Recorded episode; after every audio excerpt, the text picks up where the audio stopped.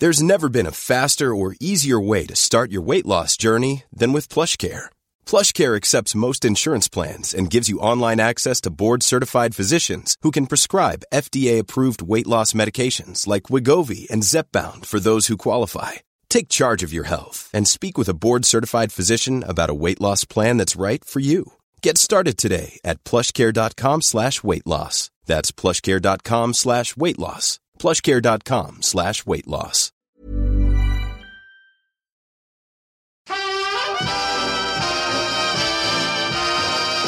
Good morning. How are you today?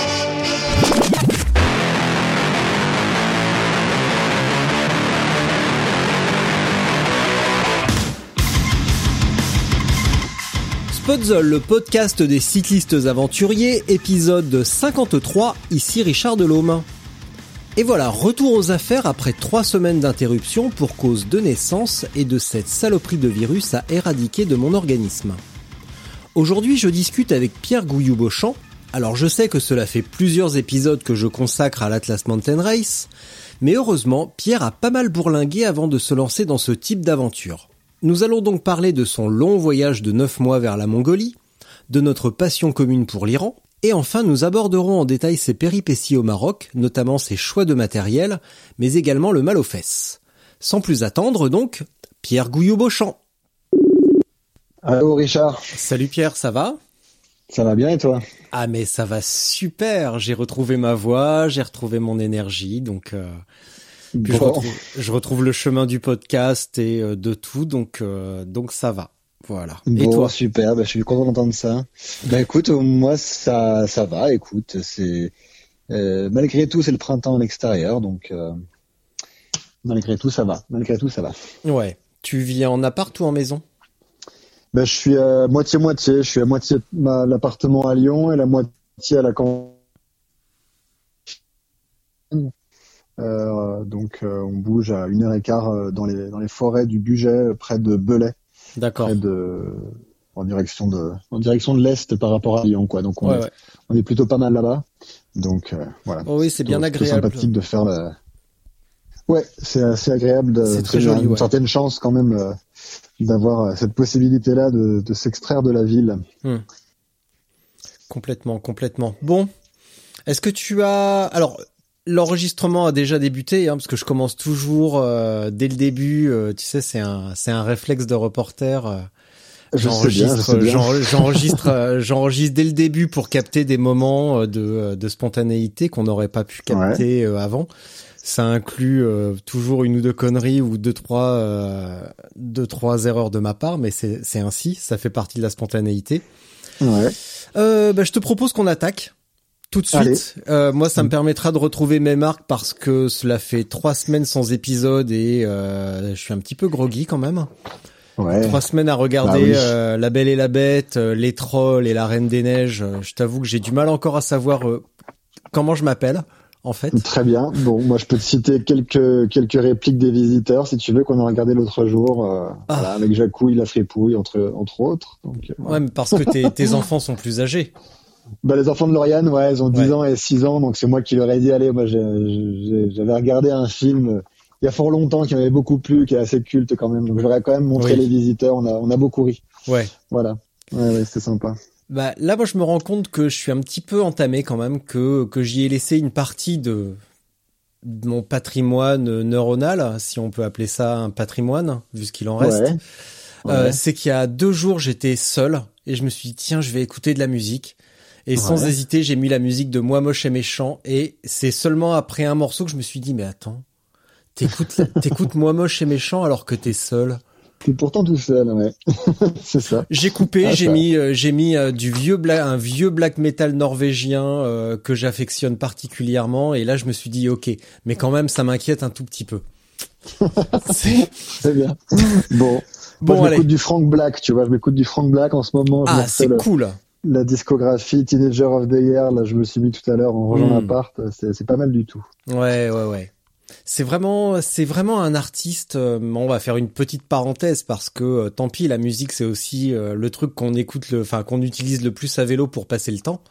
Tout à Mais fait. euh, mais c'est vrai que Frank Black, ça fait vraiment partie de ces artistes qui ont su se renouveler et euh, qui ont démarré avec les Pixies, qui ont fait d'autres choses après et qui ont su se réinventer et pas toujours nous ressortir euh, bah du euh, du Pixies euh, mal C'est refait. ça. C'est ça, exactement. Non, non, moi j'aime beaucoup. J'aime beaucoup euh, ce qu'ils ont fait. Et ça me rappelle plein de choses parce que j'ai découvert ça il y a 20 ans ou 25 ans. Et donc euh, j'ai écouté ça avec le même euh, même plaisir qu'il y a 25 ans quand je redécouvrais cet album-là que j'avais acheté en CD d'ailleurs à, Ah. l'époque. Ah, Voilà.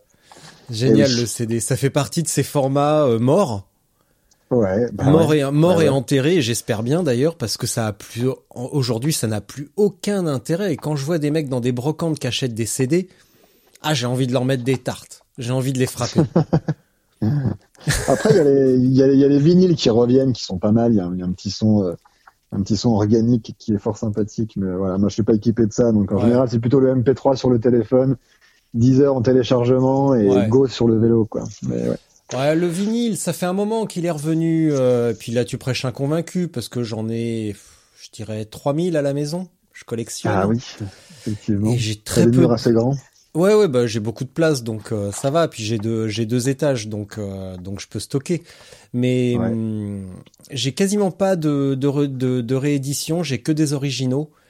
Et c'est vrai que le son euh, en- même en termes de volume en termes de volume t'écoutes des vieux trucs euh, des vieux trucs et tu mets des rééditions, tu vois que le volume est plus du tout le même. Et comme le volume est beaucoup plus élevé sur les rééditions et sur les versions streamées, euh, Mhm. on perd beaucoup de détails et on perd beaucoup de choses avec les, les versions remasterisées et, euh, et streamées. Et Ouais. hum, le son, le son vide du vinyle, déjà certes, il y a un petit côté craquement, mais bon, s'il a été bien conservé, ça craque pas tant que ça. Mais c'est surtout qu'il y a plus d'ampleur, euh, il y a plus d'ampleur musicale. En fait, il y a plus de Ah bah détails en haut et en bas. Ouais, ouais. Et c'est, tu, t'écoutes par exemple Dark Side of the Moon, tu l'écoutes un petit peu fort, t'as l'impression de nager dans le son en fait. Alors Mhm, que mhm. des trucs streamés, t'as moins cette impression de, de flotter dans la sec, musique. ouais. Ouais, Ouais, carrément. Ouais. T'as l'impression de flotter dans le sable. C'est moins agréable. Ouais. Tiens, la flotter dans le sable, ben, on en parlera tout à l'heure de ça. Exactement. Là, c'est la réflexion que je me suis fait. Je me suis dit, putain, t'as trois semaines de pas de podcast dans les yeux et t'arrives encore à faire des transitions dignes de. Exactement. Oh là là là là là là. Bon, Pierre, qui es-tu? Que fais-tu? D'où viens-tu? Écoute, euh, moi je suis euh, lyonnais, donc d'adoption depuis 10 ans. Euh, je suis journaliste dans la presse euh, vélo depuis euh, pas si longtemps, depuis 6 ans euh, à peu près. Même j'ai commencé à euh, mes classes de journaliste au sein du magazine Terre Sauvage en Hmm. 2005, donc il y a 15 ans maintenant. Euh, je travaille plus pour ce magazine, mais ça m'a permis quand même de voyager de par le monde pendant une grosse dizaine d'années et de faire trois ou quatre reportages, euh, donc d'être trois ou quatre mois euh, à l'étranger euh, tous les ans pendant dix ans. Mm. Donc j'ai vu pas mal de, de pays. Après, moi, je me suis dirigé plus vers l'éducation aux médias euh, dans le pour le pour le le, le, sco- le scolaire. Et, euh, et voilà. Et puis je me suis mis évidemment dans la, enfin pas évidemment, mais enfin je me suis mis dans la longue distance. Il y a pas si longtemps non plus. Euh, longue distance, j'entends par là les événements euh, à la Chilcoot ou euh, ou l'Atlas Mountain Race là de, de février 2020, Mm. euh, parce que euh, c'est des modèles qui euh, sont plus accessibles pour moi, qui ai moins de temps de faire ce que j'avais fait en 2016, c'est-à-dire de prendre mon petit vélo et d'aller jusqu'en Mongolie euh, pendant neuf mois ou dix mois. Donc euh, j'ai plus ce loisir-là, donc euh, je voulais vivre des aventures plus compactes, plus resserrées, mais qui me procuraient aussi euh, beaucoup d'émotions et beaucoup de de rencontres euh, humaines. Donc, euh, je, trouve que c'est des, des super, euh, c'est des super modèles. en tout cas, des, super moments de vélo à partager. Donc ça, j'aime beaucoup. Alors pour l'Atlas Mountain Race, je pense que je vais devoir envoyer un petit cadeau à Nelson. C'est obligé. Je vais lui faire un petit, je vais lui faire, je vais lui envoyer des fleurs ou des chocolats, je pense. Parce que comme c'est la dernière épreuve que l'on a eu à se mettre sous la dent, tu dois être le sixième épisode. Ah ben, je sais bien, j'ai Euh, écouté tout le monde, Ah, bien sûr. ah, ben, génial, génial, Bah oui. merci. J'ai Euh, j'ai écouté Sofiane, j'ai écouté euh, Stéphane, euh, j'ai entendu euh, Nelson aussi qui en parlait. Enfin voilà. Ouais, ouais. Et je me dis, à ce rythme-là, là, je vais avoir le, la deuxième partie du récit euh, écrit de Scott Cornish. Donc ça va être super Ouais. intéressant, en anglais par contre, parce qu'il est anglais. Et je me dis, mais à ce rythme-là, si on n'a pas plus à se mettre sous la dent dans les semaines à venir, je vais être obligé d'interviewer le chef de la police au Maroc pour qu'il me raconte, qu'il me raconte des trucs. Version, exactement. exactement. Mais n'empêche que, mis à part le côté petite blague, ça serait hyper intéressant. Ah et bah j'aimerais bien, avoir le point de vue d'un coureur marocain, d'un des, des gens de là-bas, euh, pour avoir leur point de vue. Bon, bref. Mais il y en a, il y en a un effectivement qui a qui a pris le départ euh, en duo et qui est arrivé, à, qui est arrivé, ouais. ouais, bah, de toute façon, ça roule bien, donc euh, parce qu'il y a une équipe nationale et je pense que la Fédé nationale a enrôlé ses coureurs, donc ça roule très très très bien. Ah bah, tu es lyonnais d'adoption, ce qui veut dire que tu es né où? Moi, je suis né à Niort, 79 dans la des assurances, et, et, du divorce, paraît-il aussi. Hmm. Euh, là où on divorce le plus en France, j'ai appris ça l'autre jour. Euh, ah, puis ensuite, mes, euh, mes parents ont déménagé dans la région des Alpes, plutôt vers Gap, puis Annecy. Hmm. Donc j'ai fait toute ma scolarité, de la cinquième jusqu'à la terminale à Annecy, puis études à Grenoble, et puis Chambéry, où était le siège de, du magazine Terre Sauvage. Ouais. donc je suis pas mal dans les montagnes, pas mal c'est aussi pour ça que j'affectionne particulièrement les, les, routes de montagne. Moi, en vélo, euh, j'aime pas trop quand, enfin, je m'ennuie assez rapidement quand c'est plat. Euh, donc moi, ce que j'affectionne le plus, c'est découvrir le Vercors, la Chartreuse, les Bauges, euh, le Jura, euh, les, les, Alpes encore plus à l'est, qui sont encore plus accidentées, vers le col du Lotarel, voilà, du Télégraphe, Galibier, tout ça, j'adore. Et puis, euh, on a un beau terrain de jeu, en tout cas dans cette euh, dans cette région-là. Et puis, euh, vivant à Lyon, écoute, j'ai les Monts d'Or qui sont juste là, à portée de à portée de guidon.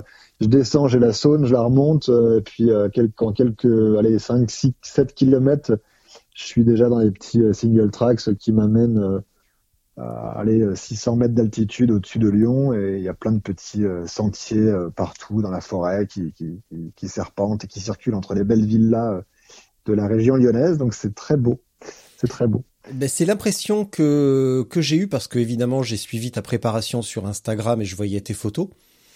Et je me suis dit que tu avais bien roulé tout l'hiver, que tu avais pu accumuler pas mal de dénivelé quand même. Et c'est probablement ce qui t'a sauvé les miches euh, au Maroc, en tout cas. Oui, c'est ça. En fait, euh, j'avais cet objectif-là donc depuis la fin de l'hiver, enfin la fin de l'année 2019. Euh, je crois que je me suis inscrit, c'était en novembre, en novembre. Et puis, en fait, c'est Nelson qui m'a rappelé parce que j'étais pas sur la liste d'attente à la base. Si tu veux, il y avait quand même pas mal de monde qui s'était intéressé à cette course-là. C'était une première, une première édition. Beaucoup de gens s'étaient intéressés à cette épreuve. Euh, j'avais pas été sélectionné euh, dans le premier euh, lot euh, initial, si tu veux, mais il m'a rappelé, ayant entendu le podcast que j'avais fait chez Arnaud Manzanini, qui racontait ma, ma traversée entre Lyon et Ulaanbaatar. Donc, Nelson m'a rappelé en disant, ah, ça me rappelle des choses au Kyrgyzstan. Écoute, voilà, si jamais tu es toujours chaud pour t'inscrire sur la sur la MR, bah, t'es le bienvenu. Hmm. Donc dans la demi-heure, j'étais inscrit et puis et j'étais de nouveau sur le vélo avec un objectif euh, en février. Et donc ça, effectivement, ça m'a tenu tout l'hiver et, et j'adore rouler euh, n'importe quand en fait, n'importe quelle saison.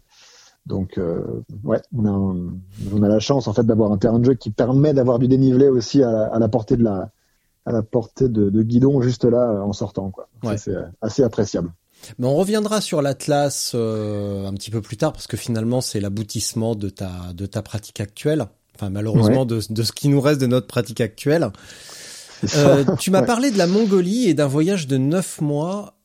Euh, alors c'est peut-être euh, indiscret comme question, mais ça ressemble à un moment de, rupture dans ta vie, ça ressemble à un moment de, de changement radical et un, un, moment de nettoyage complet, un voyage de neuf mois? Mais si, si c'est trop intime et que tu veux pas répondre, tu me dis c'est trop intime, je veux pas répondre. Non, non, t'as raison. Bah oui, oui, c'était un, il y avait il y avait des choses qui se passaient dans ma vie, même sentimentales, où il fallait que je fasse un peu un break. Euh, Parce que t'étais correspondait... étais un tombeur en fait? Ah, t'enchaînais t'enchaînais trop? non, pas du tout. Non, c'est pas ça. C'est même pas ça. Mais euh, non, en fait, il y avait des de la distance à mettre. Il y avait hmm. euh, des choses, une certaine sérénité, une certaine indépendance à retrouver euh, à ce niveau-là, au niveau euh, émotionnel, au niveau sentimental. Euh, et puis surtout, il y avait cette idée que à chaque fois que je partais en, en vélo euh, pendant une semaine, deux semaines, un mois. dès que dès que tu commences à t'installer dans le rythme du voyage, c'est déjà le moment de rentrer. Et, en fait, à chaque fois, je me disais, c'est trop bête. Euh, T'as envie de le faire au moins, je sais pas, deux, trois mois, quatre mois de voyage. Donc donc vas-y. En fait, j'avais 35 ans, 36 ans à l'époque. Et je me suis dit bon allez arrête maintenant inscris une date dans le calendrier, et puis une fois que tu auras inscrit cette date et que tu en auras parlé à une personne, deux personnes, et que ça va faire la boule de neige et que tout le monde sera au courant que tu vas partir, tout le monde va t'en parler, ça va devenir évident, même pour les autres et donc pour toi. Et, donc, en fait, ça sera obligatoire. Tu Et voilà, tu n'auras plus, plus le choix, quoi. Ensuite, tu pars. Et puis, en fait, j'avais vraiment envie de le faire, mais en fait, vu que, bon, ben, j'avais pas, j'avais pas encore euh, passé le pas, si tu veux. Donc là, j'avais inscrit cette fameuse date du 19 février 2016 et puis je m'y suis tenu et le 19 février 2016, qui était un samedi, je suis parti de la place Mazagran de Lyon et je suis parti au sud chercher le col de l'Arche en Italie et là c'était ma porte d'entrée vers le premier pays étranger, l'Italie. Et ensuite j'ai dégringolé dans la plaine du Pau et c'était parti pour euh, pour euh, neuf ou dix mois, enfin dix mois d'aventure euh, extra, assez extraordinaire hein, de mon point de vue. chaque voyage en vélo était assez extraordinaire, même même les cours, mais celui-ci était particulièrement appréciable vu qu'il a duré euh, relativement longtemps. Donc euh, c'était quelque chose de ouais, c'est quelque chose qui me qui me tenait à cœur et je suis encore aujourd'hui euh, extrêmement content de d'avoir fait ce ce voyage-là, sachant que je pense sincèrement que j'aurais regretté toute ma vie en fait de ne pas pas m'être dit j'en avais la capacité, j'avais le temps, j'avais l'opportunité et donc ce que je conseillerais à tout le monde alors surtout dans cette temps de confinement où on voit le, on voit le printemps qui nous passe euh, de l'autre côté de la fenêtre, là, euh, peut-être que c'est le moment de se dire bon, écoute, on n'a qu'une vie, euh, faisons les choses tant qu'il est tant qu'il est encore temps, tant, tant, qu'on a envie en fait. C'est une question d'envie surtout, je trouve. Donc tu avais vraiment besoin de le dire à tout ton entourage pour finalement te forcer pour pour éviter de passer pour une grande gueule finalement et te dire bah j'en ai envie mais j'ose pas. Bah maintenant faut y aller. En fait, je m'étais préparé effectivement, mais dans, ma tête, si tu veux, c'était assez clair que j'allais le faire. Mais euh, bah, même à 36 ans, euh, euh, on se dit indépendant, on se dit libre de tout lien. mais, en fait, non, on, a, toujours besoin de l'aval et de, de l'assentiment de, des personnes qui nous sont proches, même des parents, hein, des frangins, des copains, de la famille élargie. Donc voilà. Mais bon, après, c'est c'était pas du tout pour montrer aux autres que je pouvais le faire, parce qu'en fait, moi, je suis toujours senti capable en fait de faire ce genre de choses, mais c'est plutôt pour me pour me motiver moi-même en fait, pour me pour me dire que j'étais pas tout seul dans cette aventure-là et que d'autres partageaient le, la connaissance de ce projet-là. Et une fois que tu partages ça, ben en fait, tu peux en parler et puis finalement les gens te disent ah ben c'est super, hein, tu pars quand? En fait, tu te dis bah ouais, en fait c'est c'est même pas c'est même pas une montagne pour d'autres. Ça avait l'air assez cohérent en fait dans ma dans mon chemin de vie. Euh, quand j'en parlais à d'autres personnes, euh, d'autres personnes m'ont dit mais pourquoi tu l'as pas fait avant finalement? Donc je me suis dit bon ça va, c'est que c'est que c'est le bon moment, faut que j'y aille quoi. Alors j'ai l'impression que quand on explique un projet quel qu'il soit à quelqu'un, les gens ont toujours tendance à dire oh c'est cool, mais au bout du compte euh, ils s'en foutent un petit peu quand même. Ben, euh, alors c'est soit ils s'en foutent. Alors dans, dans ce cas-là, c'est pas qu'ils s'en foutent, c'est qu'ils me pensaient euh, relativement capable de le faire. Donc ils se disent, bah, en fait c'est un projet comme un autre, c'est-à-dire que les mmh. projets de vie, Certains vont partir voilà, à Ulaanbaatar pendant dix mois, d'autres vont faire un enfant, d'autres euh, vont se lancer dans un nouveau métier, d'autres, euh, j'en sais rien, vont faire des projets professionnels divers et variés. Euh, et en fait, on a tous nos, nos vies qu'on mène à, à 1500 à l'heure en permanence. Euh, donc, euh, donc, donc voilà. Moi, après, ce que j'ai, ce que j'ai partagé, c'était un blog en fait de voyage où je publiais à peu près tous les toutes les semaines ou tous les dix jours. Et euh, je me suis rendu compte qu'il y avait pas mal de monde qui suivait et, et qui avait ce petit rendez-vous euh, euh hebdomadaire. Euh, et certaines personnes qui me citaient des moments de mon passage quand je suis revenu en France et qui étaient bien au courant de, de, exactement tout ce que j'avais fait pendant mon voyage, même par moments mieux que moi quasiment parce que j'avais certainement oublié des choses. Ouais. Et eux, eux, ils ont un petit bout de la lorgnette, donc ils ont exactement les mots que j'avais employés, ils avaient exactement les photos que j'avais envoyé. moi, c'est vrai que c'est beaucoup plus large, évidemment, vu que j'ai vécu la chose. Donc, euh, ces petits points de détail, c'était rigolo de les partager, de les recevoir en, en retour, euh, au retour euh, à l'arrivée, quoi. pourquoi ce choix de la Mongolie? Euh, écoute, la Mongolie, euh, c'était pas mon choix initial en fait. Mon choix initial, c'est que je Parce voulais que tu t'es, per- en- perdu en fait. Tu voulais aller Ouais, en Inde et t'as trouvé. J'ai tourné à gauche à un moment donné. ouais. T'as tourné à droite au PMI, il fallait prendre à gauche. Merde. Exactement. Et, euh, ouais, en fait, euh, écoute, au début, je voulais aller en, je voulais aller en Iran au début. Hmm. Euh, L'Iran, si tu regardes une carte euh, du monde, c'est à peu près à 7000 km porte à porte de Lyon. Et puis euh, 7000 km, euh, moi j'avais déjà fait euh, des, des semaines et des mois de, même un mois de vélo. Je tablais sur 2000 km par mois. Et euh, en fait, 2000 km par mois, je me suis rendu compte que donc pour faire euh, 7000 km avec un petit peu d'arrêt, ça allait me prendre 3-4 mois. Quoi. Hmm. Donc, euh, quitte à euh, quitter l'appartement, enfin laisser la, la location de l'appartement, euh, dire au revoir à tout le monde ici, euh, ben quatre mois, c'était pas non plus euh, gigantesque par rapport à ce que j'avais euh, en tête comme un, un voyage au long cours. Donc j'ai multiplié la distance par deux. Donc euh, j'ai fait comme en maths quand on était euh, à, à l'école, j'ai pris mon compas en gros et puis j'ai regardé ce que où ça m'amenait euh, 7000 km en plus quoi. Mm. Donc j'avais le choix, c'était soit effectivement ça tombait pile dans la Mongolie, soit l'Asie du Sud-Est, soit euh, le Tibet, voilà. Donc ça m'a permis en fait d'aller jusqu'à Ulaanbaatar, capitale de la Mongolie, et de reprendre le transsibérien. Et transsibérien, c'était quelque chose aussi que je nourrissais de faire depuis quelques années. Euh, donc ça m'a permis finalement de, de, de faire deux aventures en une.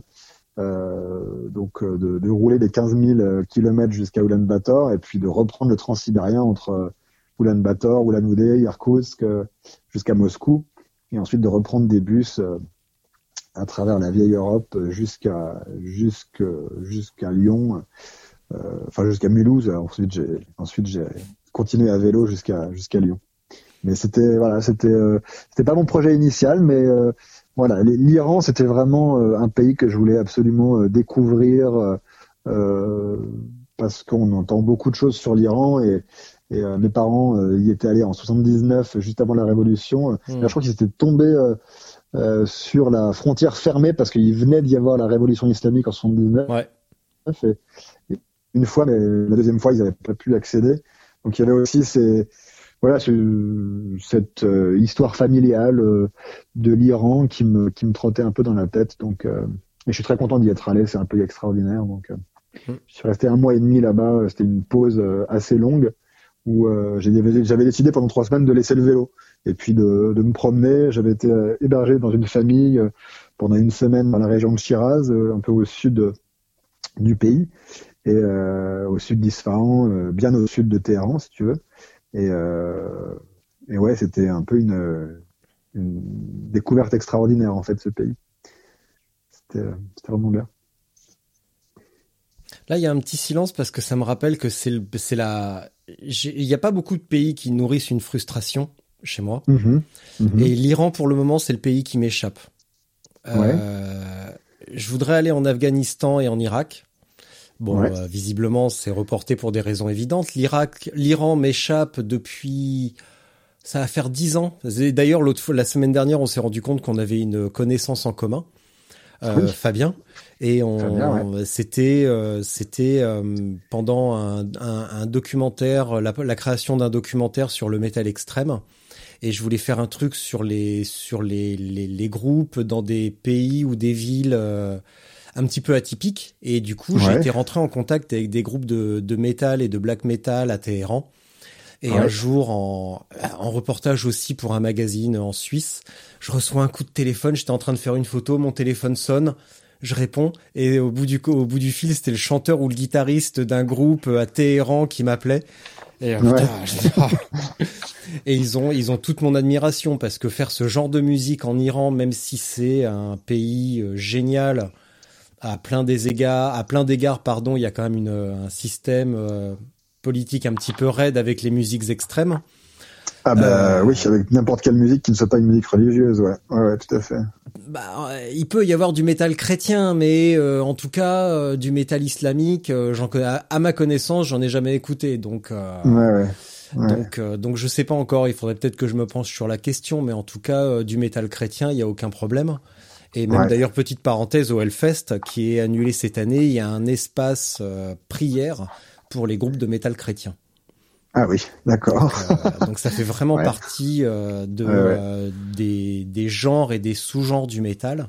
Donc il y a cette Ouais. dominante euh, religieuse euh, éventuellement, enfin même valable dans toutes les religions, euh, qui, fait partie du métal. Voilà, ça c'était la pause Iran parce que bah, ouais, ça reste ma frustration. Et la semaine dernière, j'ai dit à ma femme, tiens, j'irais bien rouler euh, un petit peu en Iran l'année prochaine euh, si euh, si j'ai le temps. Donc voilà. Ouais, en fait, en 2016, euh, c'était l'année suivante. Euh, en fait, euh, le président Hollande à, à l'époque, en 2015, Mhm. euh, euh, s'était rapproché du président du président Rouhani, en fait, euh, iranien, et avait signé les, les- des accords du nucléaire. Ouais. euh, qui permettaient de remettre l'Iran dans les pays euh, fréquentables entre guillemets Ouais. et donc, euh, il y avait une sorte d'ouverture qui était en train d'être faite au niveau de l'Iran, euh, ce qui m'a euh, aussi euh, poussé à y aller sans aucune euh, appréhension. Ouais. Euh, donc, euh, on était les bienvenus. Hein, je veux dire, là-bas, euh, j'ai pas eu du tout de problème pour avoir quoi que ce soit comme visa, comme il y, a, y, a, y, a, y a aucun, y a aucun problème. Mais en fait, il y a pas beaucoup de monde.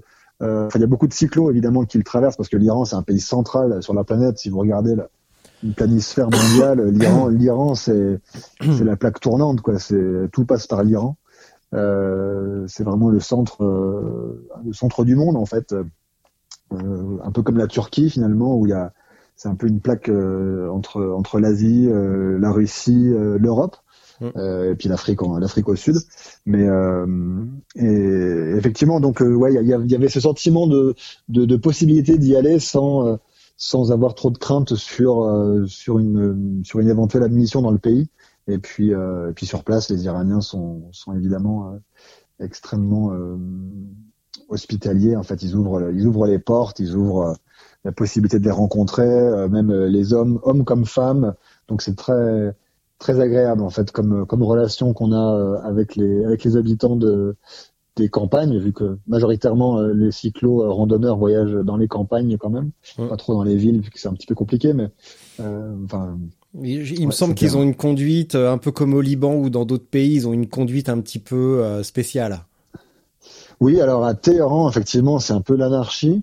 Euh, par contre, lorsque tu te promènes, enfin lorsque tu roules, en fait, quand tu traverses les grandes étendues du, de, de l'Ouest iranien, en fait, il y a tellement personne, si tu veux, que c'est comme une grande piste cyclable euh, magnifique dans des paysages incroyables, tantôt désertiques, tantôt euh, euh, agricole, vu que c'était quand même le printemps, moi, la, la saison à laquelle j'ai traversé cette euh, région du monde, c'était euh, au printemps 2016, donc il y avait des coquelicots partout, il y avait euh, les champs de pavots, il y avait euh, les gens dans les dans les euh, dans les campagnes qui travaillaient la terre avec les tracteurs ou ou avec les herses. Euh, il y avait quand même pas mal de pas mal de monde, mais bon, il n'y avait pas beaucoup de circulation. Au niveau circulation, on était quand même relativement tranquille euh, dans cette région-là.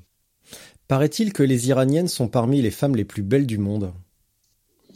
Ouais, bah alors il faut euh, effectivement. euh, moi, j'ai rencontré une Iranienne là-bas. C'était où? C'était à Téhéran, euh, qui était euh, qui était euh, magnifique effectivement.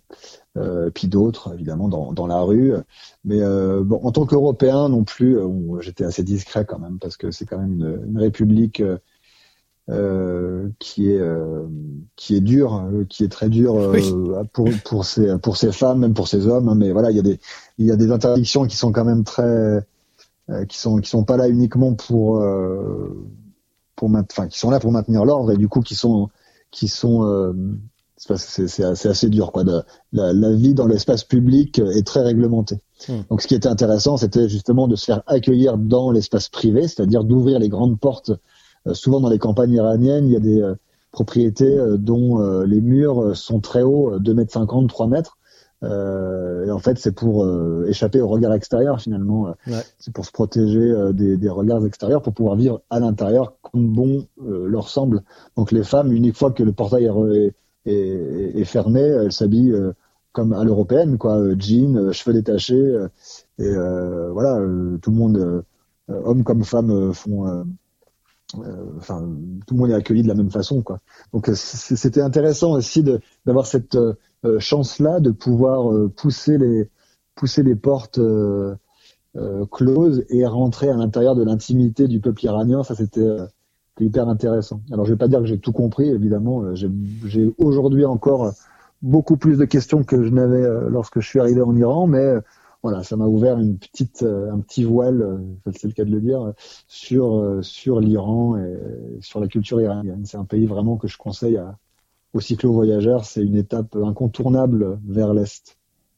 Bah, si tu avais tout compris à une culture ancestrale de plusieurs euh, milliers d'années, euh, en un je, mois pense et demi, que, ouais. je pense que tu serais très fort. Ça me fait penser à, à ces mecs qui prétendent tout comprendre de la situation euh, en Israël ou dans d'autres pays et qui te la résument en deux minutes alors que ça fait une centaine d'années que c'est le bordel là-bas. Ouais, euh, ouais, quand on me dit non non mais t'inquiète, je vais t'expliquer, c'est facile, tu vas voir.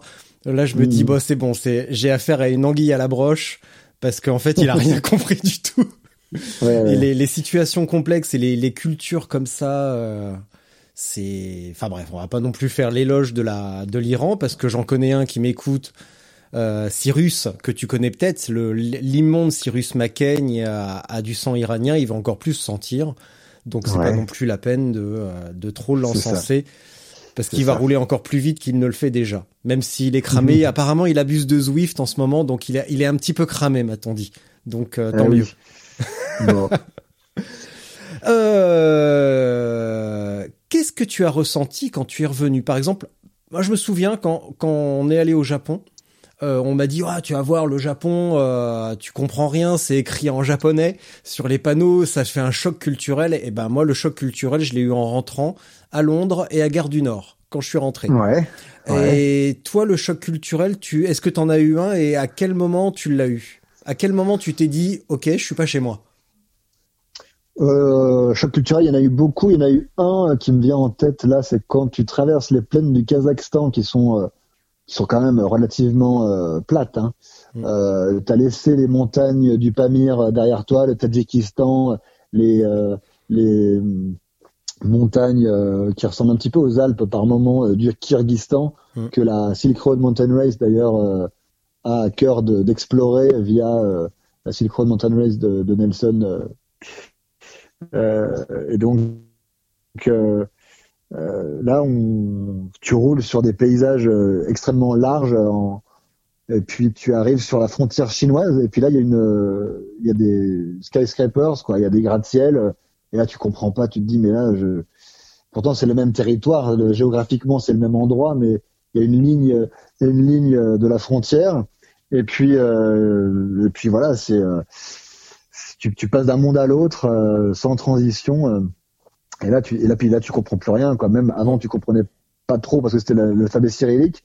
Et puis là, d'un seul coup, c'est euh, c'est du chinois. Donc, euh, ben, tu, là, tu te laisses porter. Tu comprends plus de, les sonorités. Tu comprends plus rien du tout. Donc, c'est une douce musique aux oreilles. En fait, moi, j'adorais ça. Finalement, c'est ça qui m'a beaucoup reposé dans, dans ce voyage-là. C'est que à partir du moment où j'ai passé la frontière italienne, à la rigueur, l'italien, je comprenais un petit peu, mais ensuite le turc, l'Iran, enfin le perse, euh, le farsi, euh, le, le tadjik, euh, l'ouzbek, tout ça, je, je j'ai aucune notion de ces langues-là, donc finalement, c'était hyper reposant de ne pas comprendre. Mm. Et le choc culturel euh, majeur que j'ai eu, c'est lorsque je suis rentré en France. Et en fait, ça m'assaillait les oreilles, ça me, ça me torturait les oreilles de tout comprendre, même si tu veux pas comprendre, t'entends tout la vulgarité que j'avais pas entendue depuis euh, un an. Peut-être que les gens étaient vulgaires aussi dans, le, dans les pays que j'ai traversés, mais Oui, mais tu comprenais pas. Je, le comprenais pas. Donc en fait, c'était étranger à mes oreilles la vulgarité ou la le sarcasme, ces choses-là, les, les les petites phrases euh, mesquines, ces choses-là en fait qui m'ont qui font partie de la vie, hein, tout simplement. euh, mais j'ai mis du temps à m'en à m'y réhabituer finalement, parce que d'un seul coup, je je pouvais pas m'empêcher de tout comprendre de, de voilà ce qui m'entourait quoi. Et en fait, c'était ça le, le, le plus grand choc culturel, c'est euh, le, le retour en France. Ouais, c'était euh, un peu euh, pendant une semaine ou deux, je me suis dit tiens, c'était fatigant en fait. C'était vraiment fatigant de tout comprendre. En fait, tu sais, des, tu sais, des fois, on parle de, de lâcher prise. Alors, je ne Mhm. sais pas exactement ce que ça veut dire, mais finalement, c'est un petit peu ça parce que à ne rien comprendre, bah, tu te laisses porter et tu apprécies les choses différemment. Ouais, complètement, complètement. Et puis bon, euh, dans un voyage à vélo, la seule chose euh, un peu euh, difficile que j'avais à vivre, c'était de planifier euh, la fameuse chasse au visa pour euh, Mm. passer d'un pays à l'autre. Donc c'était pas non plus euh, intellectuellement euh, extrêmement compliqué. euh, voilà, donc euh, euh, c'était quand même euh, chaque jour euh, se faire plaisir sur la route, euh, ranger le bivouac, euh, voir un petit peu les routes qu'on allait emprunter pendant la journée. À 16h, 17h, chercher l'endroit de bivouac euh, adéquat pour passer la nuit et puis et puis recommencer quoi tous les jours. Donc euh, c'est vrai qu'on se laisse bercer. On- au, bout de un mois, je crois que je suis vraiment rentré dans le rythme du voyage. euh, et ensuite, c'est vrai que ça ça déroule euh, ça déroule assez euh, assez lentement et c'est très plaisant en fait effectivement de ne pas avoir à trop réfléchir euh, juste euh, aux essentiels quoi se euh, trouver un endroit pour dormir assurer la sécurité manger bien évidemment rouler euh, sur des routes qui nous semblent euh, intéressantes et, jolies et belles. Donc ça fait plutôt partie des expériences agréables de la vie ça les voyages à vélo. Ça fait un petit peu, là, ce que tu viens de me dire, ça fait un petit peu pyramide de Maslow, tu sais, où, où bah, t'as une pyramide, forcément. Et la base, Mhm. c'est, euh, par exemple, euh, manger, euh, avoir un toit. Et plus tu montes dans la pyramide, plus tu retrouves des choses moins essentielles. Mais du Mhm. coup, toi, ton, ton truc, c'était manger, dormir et éventuellement et après faire du vélo mais ça arrivait après ce qui veut dire que tu es revenu à quelque chose de carrément essentiel, vraiment à l'essence même de la vie. Parce que ton seul souci, c'était manger, dormir et après rouler. Parce que si t'avais Ouais, pas ces deux premiers-là, Ouais. tu pouvais pas rouler. C'est ça, exactement. En fait, euh, le vélo devenait euh, un moyen de transport, en fait. Hein. Moi, j'a- j'adore faire du vélo euh, de toute façon, mais c'est sûr que là, c'était plutôt un, un voyage qui utilisait le vélo comme, comme moyen de locomotion, Mm. plutôt que de faire du vélo, parce que si jamais je voulais faire du vélo, je pense que je serais parti en, en bikepacking, quoi, c'est-à-dire vraiment avec des sacoches légères, euh, strappées au vélo, et, et le but du jeu, ça aurait été de faire de la route, euh, 150 km par jour, j'en sais rien, mais Mm. ce qui était moins le cas là, tu vois, là, c'était vraiment de voyager, c'est-à-dire d'aller à la rencontre des gens, prendre le temps, euh, évidemment passer par des routes, pardon, qui me qui me plaisaient et qui euh, qui m'attiraient, quoi. Euh, moi, je suis passé par toutes les montagnes entre entre la, les Alpes et puis le- les montagnes de l'Altaï euh, mongole. J'ai fait tous les massifs montagneux possibles, quoi. Parce que parce que je trouve que c'est là où moi je m'éclate le plus. C'est là où on prend de l'altitude, de la de la hauteur, hein, dans tous les sens du terme. Euh, Il y a de la vue, il y a des belles descentes, euh, il y a il y a de la profondeur dans le paysage. Et puis surtout, tu rencontres des gens qui vivent dans ces milieux-là. Donc c'est des milieux reculés, assez durs. Donc les gens euh, sont euh, euh, voilà sont marqués par ces territoires-là. Donc c'est ça que j'aimais bien moi. Ça, effectivement, rencontrer toute cette ribambelle de gens tout au long, disséminés sur 15 000 kilomètres, qui en fait avaient pas mal de choses en commun, quoi. Entre euh, l'éleveur euh, de bêtes, euh, de yak euh, en Mongolie et l'éleveur de moutons dans la plaine du Pô, euh, ou dans les basses vallées alpines là de près de près de Cuneo. euh, évidemment, il y a des différences, mais enfin bon, ils sont pas, ils ont les mêmes priorités, quoi. Oh, ils ont les mêmes problématiques. de- Même problématique, et c'était Mm. intéressant de faire le lien entre toutes ces personnes-là, ouais. Est-ce qu'il y a une différence entre voyager et se déplacer À ton avis? Selon toi? Euh, Écoute, euh, tu me prends de court là. J'ai- J'ai j'ai quatre heures, c'est ça? Non, non, non, s'il te plaît, les blagues comme ça, vous avez trois heures, on va laisser ça pour Facebook et les déclarations moisies. Écoute, euh, se déplacer, bah, voyager. Moi là, euh, là c'était un vrai voyage dans le sens où il y y a vraiment un, un but, euh, un but euh, d'emblée, si tu veux, d'aller euh, d'aller vers un vers euh, vers Ulaanbaatar, vers la place Gengis Khan de Ulaanbaatar. Mm. Euh, c'était euh, pas uniquement se déplacer, c'était pas uniquement euh, comment dire, c'était pas uniquement utilitaire quoi. Euh, Là, c'était euh, parce qu'en fait, me déplacer entre l'un, entre la- le point A et le point B, j'aurais pu le faire euh, en, en ligne plus droite que ce que je n'ai que ce que je n'ai fait. Là, il y avait vraiment voyager, voyager, c'est-à-dire euh, tous les jours, en fait, tu te poses la question, enfin une fois par semaine, en gros, quoi, tu te poses la question de savoir ce que la semaine prochaine va va être en termes de d'itinéraire. Donc c'est c'est assez passionnant. Tu, enfin, moi, j'adore les cartes, alors. J'empruntais des cartes ou on s'échangeait des cartes avec les gens qui revenaient dans, dans l'autre sens. Euh, et puis euh, on se donnait des tuyaux. Euh, donc euh, voilà, c'était hyper intéressant de planifier les itinéraires comme ça de semaine en semaine. Et puis euh, puis ça puis ça avance vite quoi. C'est sûr que en une semaine tu fais euh, tu fais 500 bornes quoi. Donc euh, une, une demi-France. quoi. Mm. Donc euh, sur le même sur la géographiquement, bah, tu perds tu perds un demi fuseau horaire euh, toutes les toutes les semaines quoi. Donc c'est euh, sympa de se déplacer, euh, de voyager du coup pour le coup de de cette façon-là. Ouais. Alors la différence que je verrais, c'est que tu l'as dit tout à l'heure, tu es parti à la rencontre des gens, tu es allé un petit peu plus dans l'intimité, dans l'intimité, pardon. Tu as vu comment les gens vivent vraiment et tu t'es pas contenté d'une version carte postale, ce qui serait exactement l'opposé du déplacement où on va, on va dans un endroit, tu vas, je sais pas, en Thaïlande euh, ou n'importe où un peu touristique où tu as une vision euh, complètement erronée euh, de la réalité. Et euh, alors que hum, bah tu reviens, t'es content, ouais, je suis allé en Thaïlande, je suis bronzé, regarde, j'ai ramené des j'ai ramené un collier de coquillages et des tresses, mais en fait euh, bah tu reviens, euh, désolé pour l'expression, mais on revient aussi con qu'on est parti. Alors qu'avec Mhm. un voyage, on ça remet plein de choses en perspective. On questionne un petit peu bah, nos, nos habitudes, notre mode de vie. On se rend compte que incroyable, les gens ne vivent pas comme nous et euh, ils réfléchissent pas forcément de la même manière, pour le meilleur ou pour le pire éventuellement.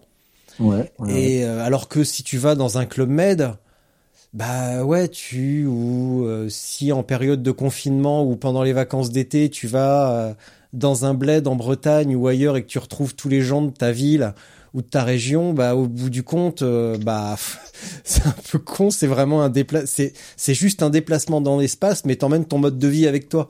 C'est Ouais. c'est un petit peu dommage. Ouais, c'est sûr, c'est sûr. Après, tu sais, euh, il y a des moments où moi j'étais euh, euh, en voyage, donc pendant pendant ce voyage-là, et j'avais beaucoup de sollicitations, notamment en Iran, Mm. où euh, c'est un, c'est une, c'est culturel en fait de demander, de proposer son aide aux voyageurs. Mm. Donc ça peut être euh, de proposer de la nourriture, mais ça peut être surtout euh, ce que j'ai vu moi, c'est de, c'est de l'hébergement, euh, qui est ce qui est différent encore qu'en en Turquie, les gens sont hyper accueillants mais ils vont pas forcément t'accueillir chez eux. Mm. Ils vont t'offrir des thés, ils vont t'offrir euh, une discussion, ils vont t'offrir des sourires, voilà, une présence quoi. Mais en Iran, ils, t'offrent vraiment l'accueil, donc ils veulent que tu donnes, dormes chez eux. Et mais il y a des moments en fait où c'était un petit peu trop. Donc moi, j'avais besoin de retrouver ma bulle euh, et de me retrouver moi-même le soir pour pas avoir à raconter mon histoire euh, bah, tous les soirs, parce qu'en fait, Mhm. c'est vraiment de, de tous les soirs de, de, de redire la même chose. Moi, j'avais, j'ai qu'une seule vie, quoi. Donc, euh, forcément, je, je raconte toujours la, un peu la même, d'où je viens, qu'est-ce que je fais, pourquoi euh, je suis ici sur mon petit vélo. D'ailleurs, la, la réaction des gens, c'était mais pourquoi tu prends pas une voiture comme tout le monde? Enfin, je comprends, je comprends pas pourquoi tu es sur un vélo. L'Iran, c'est beaucoup trop grand. Ne serait-ce que l'Iran, c'est trop grand. Mais alors la, la terre entière, c'est, c'est beaucoup trop vaste. On prend une voiture, ça ira plus vite, quoi. Bah, puis en plus, à euh, l'époque, voilà. tu pouvais pas leur sortir euh, parce que je suis éco-responsable, c'était pas encore à la mode. Euh, c'était pas encore, ouais, c'est, ça, ça commençait à venir, ça commençait à venir, ouais. mais euh, en tout cas, ouais, non, il y a eu des, il y a quand même eu des moments où, euh, enfin, pour répondre à ta question de l'ouverture, de toute façon, on est obligé d'être, euh, on est forcément vulnérable parce que ouvert euh, à, à tout le monde lorsqu'on voyage tout seul, on est une, euh, on, on est forcément ouvert à la rencontre, quoi, parce que les gens nous voient comme une, euh, pas comme un groupe, quoi. Même si on est deux, on commence à être un groupe, donc on, euh, on- les gens peuvent avoir le, le- la, peur d'interférer dans, dans, ce, dans ce groupe déjà Mm. constitué, alors que lorsqu'on est un tout seul, ben on- les, les gens viennent directement vers toi, ils, ils interfèrent pas, quoi. T'es- De toute façon, tu es tout seul, donc. Mm. Donc c'est c'est ça aussi que j'ai adoré moi dans le, ces voyages solitaires entre guillemets, euh, enfin seul, c'est que euh, les gens euh, viennent hyper facilement euh, vers toi et il n'y a pas de crainte. euh, et c'est euh, une vraie chance en fait de pouvoir répondre euh, positivement à, à des euh, sollicitations de d'hébergement ou ce genre de choses. En, en Iran, c'est vrai que ça m'a beaucoup nourri, quoi. J'ai beaucoup appris parce que j'étais euh, ouvert aussi à ça, quoi. Mais c'était pour ça que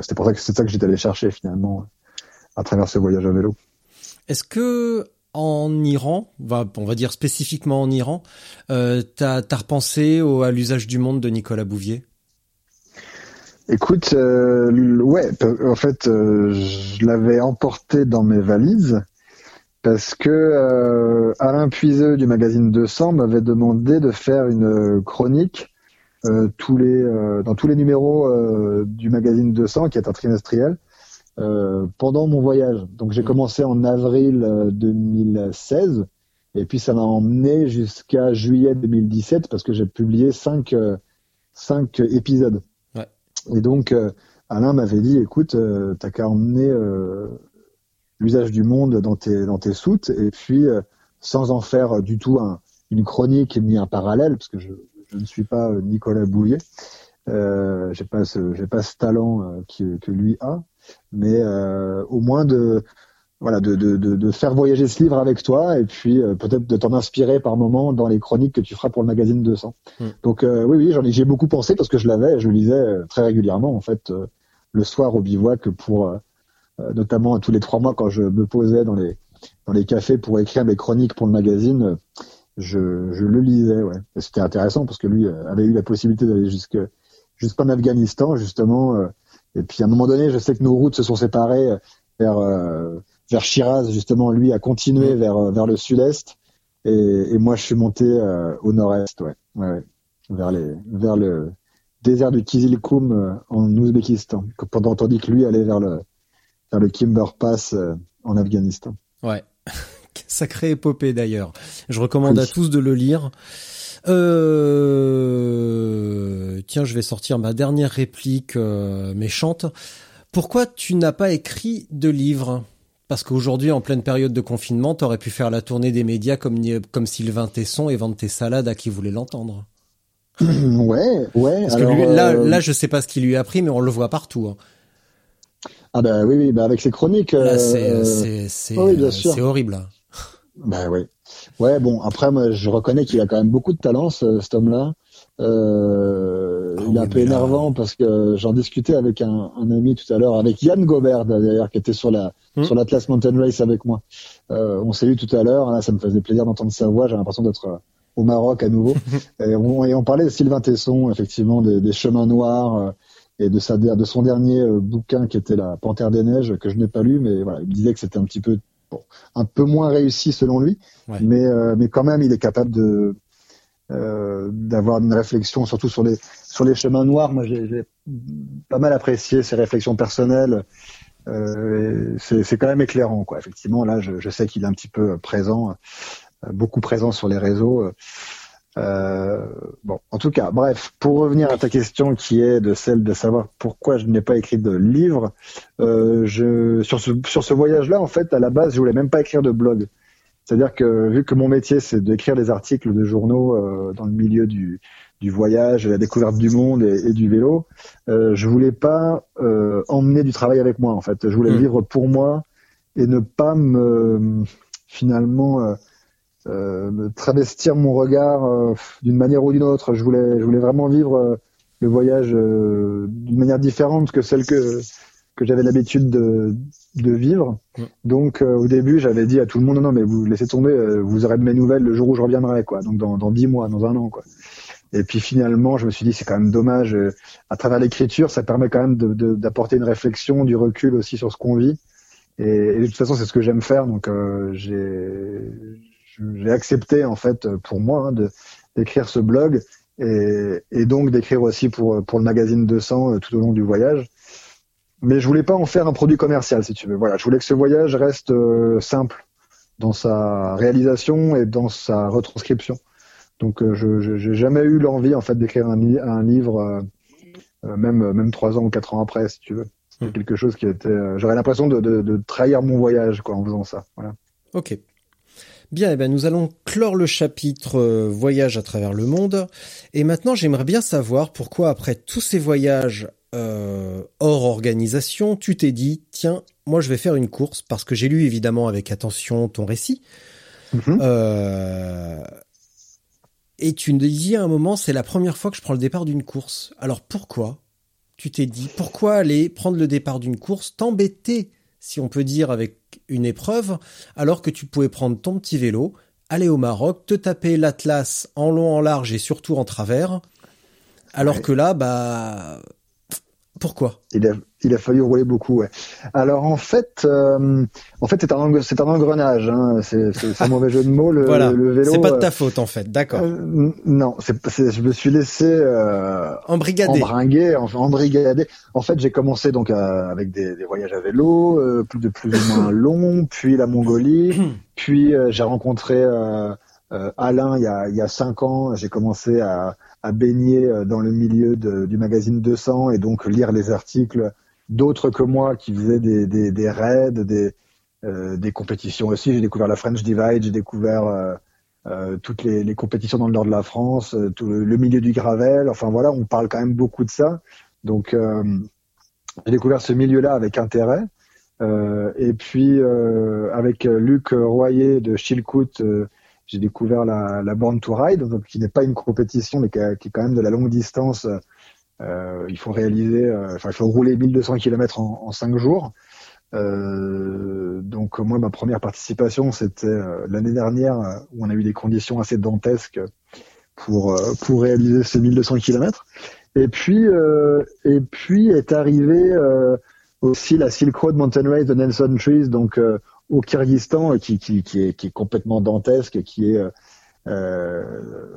à ce que beaucoup de personnes disent là l'une des compétitions de, de, de, vélo gravel ou VTT les plus difficiles au monde. Euh, donc euh, ça, ça me, ça me passionnait aussi de, de, de, lire le récit de Jay Peter Vary et, et d'autres sur ces euh, sur ces épreuves-là. Euh, et puis est arrivé euh, dans ma boîte mail, parce que j'étais abonné aux, aux, différentes newsletters, cette euh, première édition de l'Atlas Mountain Race au Maroc, qui est un pays que j'affectionne beaucoup, vu que j'y suis allé euh, cinq ou six fois, quatre ou cinq fois. et j'avais déjà traversé en fait pendant cinq semaines de, de Tanger jusqu'à l'oasis au sud, enfin une des oasis au sud d'Agadir avec mon père en, en 2017, en novembre. Euh, c'est un pays qui m'est toujours resté euh, comme un pays extraordinaire à découvrir à vélo. C'est vraiment, euh, c'est vraiment assez extraordinaire avec tout le nombre de pistes qu'il y a, le nombre de petites routes, la topographie qui est sans arrêt changeante, le, paysage qui est un peu comme en France. Tu fais 50 km, ça change. et donc j'ai voulu, voulu découvrir le Maroc dans ces conditions-là aussi. la compétition en elle-même, si tu veux, ne me euh, c'est pas ça qui m'intéressait au, plus haut point. Je, je suis pas venu là-bas pour euh, euh, faire un temps, si tu veux, mais pour aller au bout de l'aventure. Et euh, j'aimais bien j'aimais bien l'idée d'objectif en fait. voilà, il y avait 1150 km à faire en 8 jours maximum. Et voilà, entre Marrakech et Sidi Rabat sur la sur l'océan. Et je trouvais ça enfin ils ont su me faire rêver aussi avec les hmm. avec les différentes vidéos donc je, ils ont pas mis longtemps à me convaincre en fait de, m'intéresser à ce genre de d'épreuves quoi. D'accord.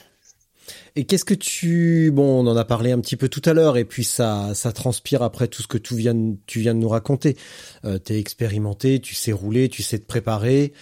Euh, tu sais choisir ton vélo. J'ai lu que tu avais un proto de chez euh, de chez de, chez voilà. Ouais, Mais ouais. nous y reviendrons tout à l'heure un petit peu succinctement. Euh, qu'est-ce qui ça a changé quoi par rapport à tes voyages? L'idée de te dire, je prends le départ d'une course, qu'est-ce que ça changeait? Justement dans la préparation physique ou dans la préparation de ton matériel, le choix de tes équipements Est-ce que t'as pas favorisé le poids ou éventuellement l'efficacité à un moment donné? Euh, Qu'est-ce que ça a Bah, changé Ouais, en fait, si tu veux, ça a changé. euh, Dans la préparation physique, ça a pas beaucoup changé. Hein. Euh, je fais, euh, enfin, quand je fais du vélo, je me dis jamais que je fais du sport. Moi, je, je, je me promène, euh, je fais un peu plus de vélo que, que prévu euh, euh, pour ce genre d'épreuve parce que je sais qu'il va falloir tenir physiquement. Mais euh, c'est pas comme si je faisais du fractionné ou je me faisais quatre fois la même côte ou ça, ça, je suis incapable de faire ça. Je fais pas du vélo pour ça, quoi. Donc euh, euh, je, je vais, je vais voir un peu ailleurs. euh, Je vais, euh, je bascule dans la Loire. euh, je vais voir, euh, je fais des sorties plus longues, mais euh, voilà, j'ai jamais l'impression de faire du sport, quoi. Si tu veux, j'ai pas de home trainer par exemple chez moi actuellement, quoi. Mais ça me manque pas. Euh, c'est pas le, c'est pas de, de, de, faire tourner les roues qui me ou les jambes qui me euh, qui me motive le plus. Moi, c'est de, c'est le vélo dans son environnement extérieur, quoi. Donc euh, après, évidemment, pour le poids, j'ai euh, je m'étais mis au bikepacking, euh, je sais pas, deux ans avant, donc euh, j'avais, j'étais quand même pas mal équipé. J'ai fait appel à l'équipementier Vaud euh, qui m'ont passé pas mal de matos euh, euh, à tester. Euh, donc j'étais quand même pas mal, pas mal équipé. Mais la vérité, c'est qu'en fait, je viens quand même euh, du euh, cyclotourisme avant le bikepacking et que euh, j'étais un petit peu trop lourd en fait. euh, mais j'arrive pas, quoi. C'est la, culturellement, j'arrive pas à enlever des trucs de mon, de mon, de mon pactage, quoi. Il y, a des, il y a des choses que je prends parce que, parce que je peux pas faire autrement. euh, psychologiquement, en fait, euh, j'y arriverai, euh, j'y arriverai si je l'ai, j'y arriverai pas psychologiquement si je les ai pas. Donc, je préfère les avoir et, que, Mm. et porter un peu plus lourd que ne pas les avoir et que ça me trotte dans la tête. Comme quoi, Donc, par euh, exemple Moi, j'avais des, j'avais une pharmacie qui était un peu trop grande. J'avais, euh, j'avais des pièces de rechange que j'aurais pas forcément euh, dû prendre, ou même des, des multi-outils, plus d'autres outils qui auraient pu être, voilà, ça aurait pu être mieux, mieux réparti en, tant- en termes de, en termes de poids, quoi, Mm. en termes de choix de choix de matériel. Euh, non, sinon, qu'est-ce que j'avais? J'avais, euh, j'avais beaucoup trop de bouffe au début, quoi. J'avais des Alors que le Maroc, euh, il suffit d'aller sur la place Jamafna pour euh, pour acheter tout ce qu'il faut, mais j'avais j'avais apporté trop de j'avais un kilo, je crois, de de, de, de mix de graines, tu sais là.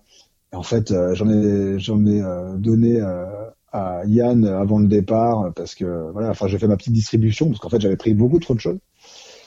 Mais euh, mais voilà, c'est sûr que hum, après l'expérience d'un voyage au long cours de un an, euh, j'ai du mal à même même si on me dit que je pars sur dix jours. euh, même là, euh, j'ai mis six jours là pour la pour la classe Mountain Race. Bah, je, je, je sais ce que c'est, ce que ça peut être en fait d'être paumé au milieu de nulle part et, et de pas avoir la pièce qui va bien ou la Mm. nourriture qui, qui sauve psychologiquement, enfin mentalement, parce que c'est quand même là-dessus que ça se joue hein, majoritairement ce genre de course, c'est plutôt sur le mental quoi. Euh, Enfin lorsque tout va bien au niveau euh, technique, euh, au niveau matériel. hein. Mais, euh, mais voilà, c'est sûr que je portais peut-être un ou deux kilos de trop par rapport à ce qui aurait été euh, nécessaire. Mais voilà, Bon, ça va, un ou deux kilos, ça va quand même. hein.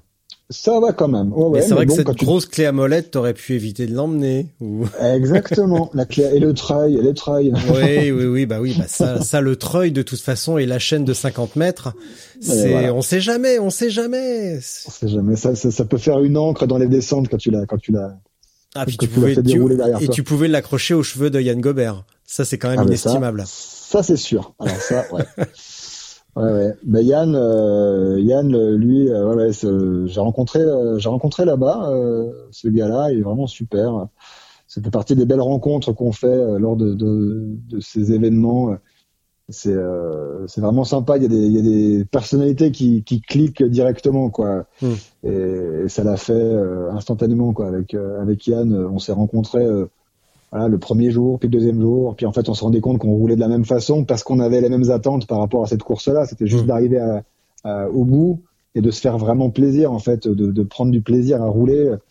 Et alors on roulait beaucoup, hein, on roulait 15, euh, 16, 17 heures par jour. Euh, on dormait peu, 4, 4 5 heures. Bah, 4, 5 heures, tu vas me dire, c'est deux fois ce qu'a dormi euh, Sofiane dans l'intégralité de la course, mais lui, elle l'a gagné. Nous, on est arrivé 81e et 82e, si tu veux. Donc, euh, évidemment, on n'a pas les mêmes, euh, on n'a pas les mêmes objectifs, mais euh, mais voilà, ouais, ça fait partie des personnes qui sont euh, qui font plaisir à rencontrer sur ce genre de compétition, effectivement. Dans ton récit, tu dis à un moment donné, j'étais à cran, et tu expliques même que tu as pleuré. Alors ça veut Ouais. dire quoi être à cran? Et Être comment cran, ça comment veut- on arrive ouais. à se mettre dans cet état-là? Euh, alors moi c'était une première, hein, euh, enfin une deuxième on va dire, parce que la première c'était la- l'année dernière sur la Chilcoot euh, Born to Ride de Luc Royer, euh, départ de Montmédy à la frontière belge. on est à peu près 180, euh, dans 280 je crois, à prendre le départ. Il y a la queue de la tempête qui remonte la France, alors que nous on doit la descendre dans la nuit qui, vient, en passant par Besançon, tout là-bas. Et en fait, euh, 380 bornes euh, d'une traite. Moi, ça m'était jamais arrivé de ma vie. Euh, il a, puis il a plu, il a plu, il a plu. Et en fait, mal de fesses qui se mettent en place, enfin qui se met en place dès le deuxième jour, si tu veux quoi. Mm. Et donc euh, gérer la douleur euh, sur cette épreuve-là, ça m'a appris que en fait, euh, une fois que la- une fois que l'épreuve était terminée, il suffisait que 6 heures ou 8 heures passent et puis c'est fini ce problème-là. Donc je savais que c'était pas euh, handicapant sur le long terme après la course. Euh, par contre, c'est ce qui m'est arrivé donc sur la MR euh, au bout de euh, trois jours, quoi.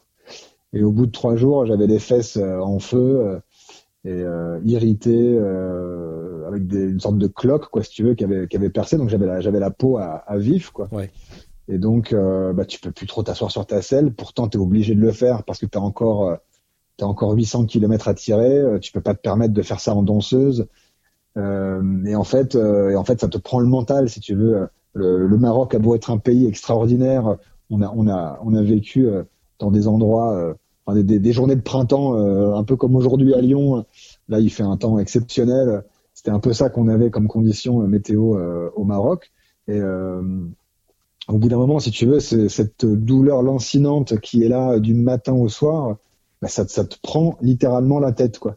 Et, c'est pour ça, en fait, tu remets un peu tout en cause, tu fais des calculs, savoir que si tu vas vraiment y arriver finalement, est-ce que tu t'es pas lancé dans un truc qui était plus grand que toi ou trop grand euh, pour toi? Tu te poses plein de questions. euh, Tu te dis, mais en même temps, euh, voilà, c'était la première fois que je m'en- m'engageais sur une compétition. Je suis pas venu là pour pour baisser les bras, en fait. Donc, il y avait aussi un engagement, alors financier, qui était pas qui pas extraordinaire, mais enfin quand même, tu, tu dépenses, je sais pas, entre 800 et 1000 balles quoi en, en tout, entre les billets d'avion, euh, le, le billet de, euh, enfin l'inscription, je veux dire, puis euh, l'équipement du vélo, tout ça, l'un dans l'autre, c'est à peu près ça. Hmm. Donc et puis, puis voilà, puis tu t'es engagé, puis il y a tout, il y a, il y a du monde qui te suit, t'es un point sur une carte, et puis ta famille euh, t'envoie euh, 50 SMS sur WhatsApp euh, tous les jours pour te pour t'encourager. Enfin, t'es pas tout seul, quoi.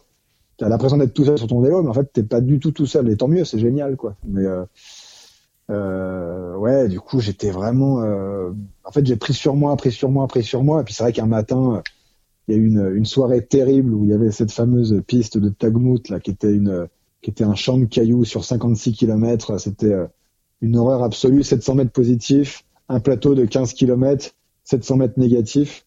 Euh, c'est quasiment euh, ouais que du caillou. Enfin, des une sorte de pierrier quoi, continu pendant 56 km. Euh, 56 km, tu vas te dire, euh, moi si je prends mon vélo là et que je sors et que je pousse un peu, 56 km, tu peux quasiment les faire en deux heures, deux heures et demie quoi. Euh, là, genre, là, on a mis tous collectivement entre 7 heures et 8 heures quoi. Ouais. Donc euh, de en pleine nuit et puis voilà et le matin, je me réveille euh, dans dans un, un endroit euh, un petit village quoi. Et puis euh, et puis je me rends compte que que je que je que je pleure depuis euh, je sais pas un quart d'heure. Je, je, je, je sais toujours pas. Mais euh, je voyais ce, ce ce petit adolescent ce jeune adolescent qui me regardait avec des grands yeux qui me disait non mais celui-là il est complètement taré. Qu'est-ce qu'il a? Il pleure dès le matin. Mais arrête-toi quoi. Genre euh, c'est ridicule en fait. Mais euh, voilà c'est c'est des épreuves qui c'est ça que j'étais venu chercher je crois là-dessus. C'était quelque chose de de différent de tout ce que j'avais pu vivre avant et euh, ce qui m'a sauvé, c'était de savoir que ce genre de douleur, malgré le fait que ce soit euh, réellement insupportable au, sur le moment, euh, c'est une douleur qui ne te suit pas après. C'est-à-dire qu'une fois la ligne d'arrivée passée, tu poses le vélo, mais tu peux quand même t'asseoir sur une chaise, quoi. C'est ça qui est bizarre. Et, et, et, voilà, tu vas passer du bon temps après, et puis le lendemain, ça va quasiment être euh, terminé, quoi. Et, et ça va se, ça va se résorber euh, très rapidement. Donc, euh, mais voilà, la gestion de la douleur, c'est quelque chose que j'étais pas habitué à, à, à, mener de front comme ça euh, sur des sur des kilomètres et des kilomètres et des kilomètres euh, de sel tout enfin de tous les jours quoi pendant pendant pendant six jours. Mm. donc euh, c'est ça que j'ai appris quoi que voilà, que je pourrais aller plus loin que ce que que ce que je pensais en fait. Tu as été douloureux. C'est un apprentissage à la dure tu Ah as oui. dit à l'instant, c'est parce que c'est pas ce que j'ai, c'est ce que j'étais venu chercher. Ça veut dire que tu avais un petit truc à te prouver quand même? T'étais, Oh, tu je pense voulais qu'on a- te, te pousser un petit peu dans tes retranchements après Ouais, le, ouais, le complètement, confort du voyage? Ouais, complètement. Ouais, ouais, je pense que. Puis, euh, tu sais, à force de lire euh, des récits de voyage d'autres, tu te dis, mais ça, j'ai vraiment envie de le faire. Mais et, et en fait, on sait pas forcément par quoi sont passés tous ces gens-là. On n'a pas forcément l'état euh, euh, mental ou, ou physique. Une fois que la ligne d'arrivée est passée, on, on parle du meilleur, quoi, évidemment. Euh, donc, euh, peut-être que d'autres sont passés aussi par cet état de, de, de douleur-là. Euh, moi, c'était pas la douleur que j'étais venu chercher. Hein. Je suis pas un, je suis pas un, un maso, quoi. mais euh, mais peut-être que c'était, en tout cas, mon expérience a été que je devais passer par là pour euh, pour arriver à la ligne d'arrivée de cette de, de cette Atlas Mountain Race. Donc euh, voilà, ça faisait partie du lot. Quoi. Il y a eu des des très très hauts en termes d'émotion et de, de, de bonheur absolu sur la sur la piste, des, des single tracks euh, sur des euh, sur des terrains désertiques, euh, dans des collines, dans des montagnes. C'était absolument extraordinaire. Tu tu vis tous les couchers de soleil, tous les levées du soleil, tous les contrastes, tous les les dégradés de couleurs et de lumière, c'est vraiment c'est somptueux le Maroc. puis les gens sont extrêmement accueillants et, et gentils, donc c'était euh, une épreuve absolument euh, géniale. Mais voilà, il y avait, il y avait ça qui était, euh, qui était quand même lancinant, et c'est pour ça qu'il y a des moments où ça craquait un peu sur le vélo. Surtout que voilà, tu, tu, mélanges un peu tout, quoi. Tu, tu te demandes pourquoi t'es là, et en même temps tu sais très bien pourquoi t'es là. Tu bon, tu, tu ressasses des choses, de, de, savoir si tu vraiment tu vas pouvoir, pouvoir y arriver. Est-ce que c'était pas trop grand? Est-ce que c'était pas trop dur pour toi? Est-ce que tu t'es pas cru trop, voilà, trop trop, bon, quoi? Hmm. Trop beau, trop bon. Puis, euh, puis voilà, puis en plus, au fur et à mesure, on t'annonce, euh, voilà, aujourd'hui, euh, tant ont abandonné. Tu te dis, mais ah ouais, donc ok, je suis, en fait, je suis pas le seul. Il y a quand même des gens qui abandonnent, quoi. Et en fait, il y en a un tiers, je crois, qui ont abandonné sur les sur les 188. Il y en a 110, je crois, qui ont passé la ligne ou 115. Hmm. Donc il y en a 70 qui ont qui ont abandonné, quoi. Donc c'était surtout des, des problèmes de sel, hein, comme ça ou alors, euh, enfin, problème de, de fesses, quoi, euh, ou alors des problèmes mécaniques, euh, trop de crevaisons sur le, sur le parcours qui ont amené certains participants à, à, abandonner, quoi, alors qu'ils allaient bien physiquement. Ouais. Bah, ça nous ramène au vieil adage parce que là tu viens de dire que on a mal sur le moment, mais que bah, le lendemain c'est finalement oublié. Ça nous ramène à l'adage de Lance Armstrong l'abandon est définitif, la douleur est temporaire. Ouais, ah bah ouais, c'est extrêmement vrai, ouais. ça, ça. On, pense ce qu'on veut de lui, mais n'empêche que sur ce coup-là, il a raison. Ouais, oui, oui, ça, c'est sûr. Euh, et puis, comme tu dis, on les meilleurs quand on lit les récits, même pas des meilleurs, euh, on lit le tien ou n'importe qui, les mecs qui gagnent, les mecs qui sont derniers, ou Stéphane qui a abandonné. On, on a du mal à expliquer ou enfin à l'expliquer en audio, c'est facile. Surtout Stéphane qui a très bien mimé sa chaîne qui grince on a du mal à écrire euh, la, la, douleur. On peut pas. On, écrit difficilement la douleur, les odeurs, ce genre de choses. Et oui, et puis c'est assez intime en plus. on n'a pas forcément envie d'étaler quand on a chié sa race pendant trois jours, qu'on a pleuré. Là, tu l'as fait. Bah c'est c'est une vraie preuve de courage en fait. Je sais pas si tu t'en rends compte, mais admettre ça qu'on a pleuré, bah finalement le vrai courage, des fois, c'est un petit peu ça aussi. C'est admettre ses faiblesses. ouais, ouais. Ah oui, oui. Ah bah de toute façon là, je veux dire, dans l'état dans lequel j'étais. Euh euh, c'était pas possible de faire semblant si tu veux. Hmm. Euh, tu, tu, fais plus semblant, t'en es plus là quoi. Euh, quand je croise le regard de Yann euh, le petit matin, au petit matin, et puis que il me voit me tortiller sur ma selle pendant les 5 kilomètres, j'arrive pas à m'asseoir, donc je suis à moitié en danseuse, à moitié sur les genoux, mais j'arrive, c'est pas franc quoi. Je suis, j'ai l'impression, il, il, a certainement l'impression que je suis assis, mais en fait je suis pas assis quoi. Je force sur les genoux pour pas pour pas laisser mon poids et en fait, euh, tu es en train de te disloquer le corps euh, petit à petit parce que les genoux, euh, tu peux pas faire 800 bornes de, de danseuse ou de demi-danseuse. quoi. Donc, euh, tu commences un peu à avoir les genoux qui grincent, à avoir le talon d'Achille qui force, alors que normalement, mm. cette mécanique-là, elle est bien huilée, quoi, parce que tu as, roulé effectivement tout l'hiver. Et tu te dis, non, attends, arrête, quoi. C'est soit tu t'assois, et dans ce cas-là, tu arriveras au bout en ayant mal, soit tu t'assois pas, mais dans ce cas-là, t'arrêtes, quoi. Parce que mm. tu, peux, tu pourras pas, tu pourras pas arriver au bout. Donc, Bon ben voilà, et en fait, en fait c'est ça quoi. C'est tu prends sur toi, tu prends sur toi, tu prends sur toi. Il y a des moments où tu craques parce qu'en fait, euh, parce que voilà, peut-être qu'on n'est pas aussi non plus tous égaux hein, devant la douleur ou devant la euh, justement le fait de prendre sur soi. Si tu euh, demandes à Patrick Lamar aussi avec qui on a roulé, qui, qui lui aussi m'a avoué à la fin, et j'avais pas soupçonné, mais il avait eu le même problème que moi. Alors, ensuite, il faudrait faire une échelle, si tu veux, de douleur, quand peut-être qu'il n'a pas eu autant mal que moi, ou peut-être qu'il ressent pas la douleur de la même façon. On est tous euh, différents, et c'est là où en fait on peut pas savoir euh, ce qu'on ressentent les autres, parce que la douleur c'est quelque chose d'extrêmement euh, personnel, quoi. Mm. Donc, en tout cas, ouais, en tout cas, ça te fait vivre des choses qui sont vraiment pas agréables, et mais voilà, c'était pas une option pour moi d'abandonner, quoi. au fond de moi, je savais que si tu veux, c'était pas comme un mal de genou où euh, si tu roules pendant 800 bornes avec un mal de genou, tu flingues, tu flingues ton année qui vient là après, quoi. C'est pas Mm. possible, c'est pas responsable.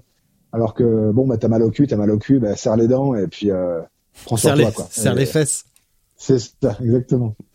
Mais euh, bon, en tout cas, c'est passé, c'est passé. Et puis aujourd'hui, voilà, je peux en parler. euh, C'est pour ça que je peux en parler euh, librement parce que Mm. c'est parce que c'est fini et je savais que ça allait être fini en fait euh, un jour ou deux après, quoi. On n'en parlerait plus, quoi. C'est c'est l'histoire, l'histoire vite passée.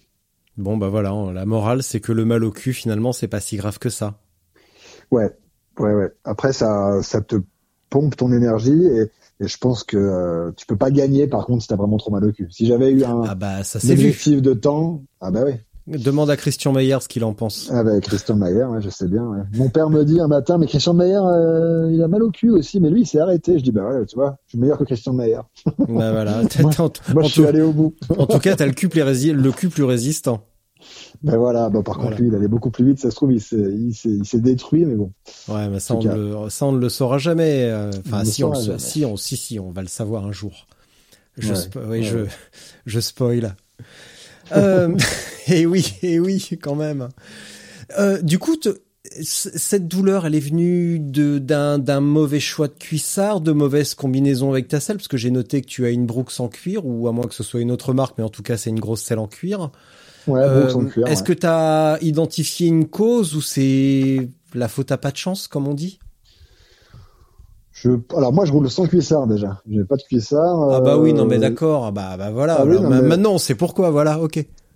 Bah, pas forcément, parce qu'en fait, euh, il y en a beaucoup qui roulent euh, sans cuissard et avec qui euh, ça se passe euh, super bien. Ouais. Moi, euh, je suis allé en Mongolie sans cuissard, si tu veux, mais je forçais pas. Euh, Eh oui. Je, je- je roulais pas euh, 15 heures par jour. Euh, Puis le terrain n'était euh, peut-être n'était peut-être pas aussi déglingué qu'il l'était là. Ah bah non, certainement. Ouais. Bah Mm. après, bon, euh, sur les pistes de, de- du Tadjikistan, c'était euh, c'était extrêmement défoncé aussi, mais voilà, t'as mal, tu t'arrêtes. Euh, Ouais. Tu roules, tu roules 45 bornes, 60 bornes en vélo chargé, tu t'arrêtes, tu prends une bonne nuit, et puis le lendemain, bah voilà, tu, tu gères en fait. Mm. Là, il n'y a pas de possibilité de gérer, quoi. C'est c'est soit j'arrêtais, soit je continuais. Mais tu pouvais pas te permettre de prendre un jour de repos euh, comme euh, comme ça aurait été euh, salutaire de le faire, quoi. Donc euh, en fait, j'avais amené quand même un, un cuissard de chez euh, Vaud que j'ai mis et qui m'a quand même sauvé la vie. Mais, mais moi, des cuissards, ça me, ça me réussit pas du tout. En fait, moi, je m'affaire là-dedans. C'est ça qui me, c'est ça qui me pose problème en général sur les cours de longue distance, c'est que du coup, bah ça, c'est comme quand tu mets, euh, comme quand tu prends un bain, euh, la, la peau de tes, euh, de tes phalanges, enfin de, de, de Oui, tes tu doigts, tu fripes quoi. Et en fait, bah, la peau, une fois que une fois que c'est fripé, bah, c'est hyper facile euh, de, de, de la, de l'abîmer. Mm. Et en fait, moi, c'est ça qui se passe dans les, dans les cuissards, c'est que peut-être que je transpire plus, j'en sais rien. En tout cas, euh, en tout cas, ça macère et puis avec les bactéries et tout, ça, ça devient l'horreur quoi. Donc, euh, Mm. moi, je préfère avoir euh, pas de cuissard et puis au moins au soleil, ça sèche euh, hyper quoi.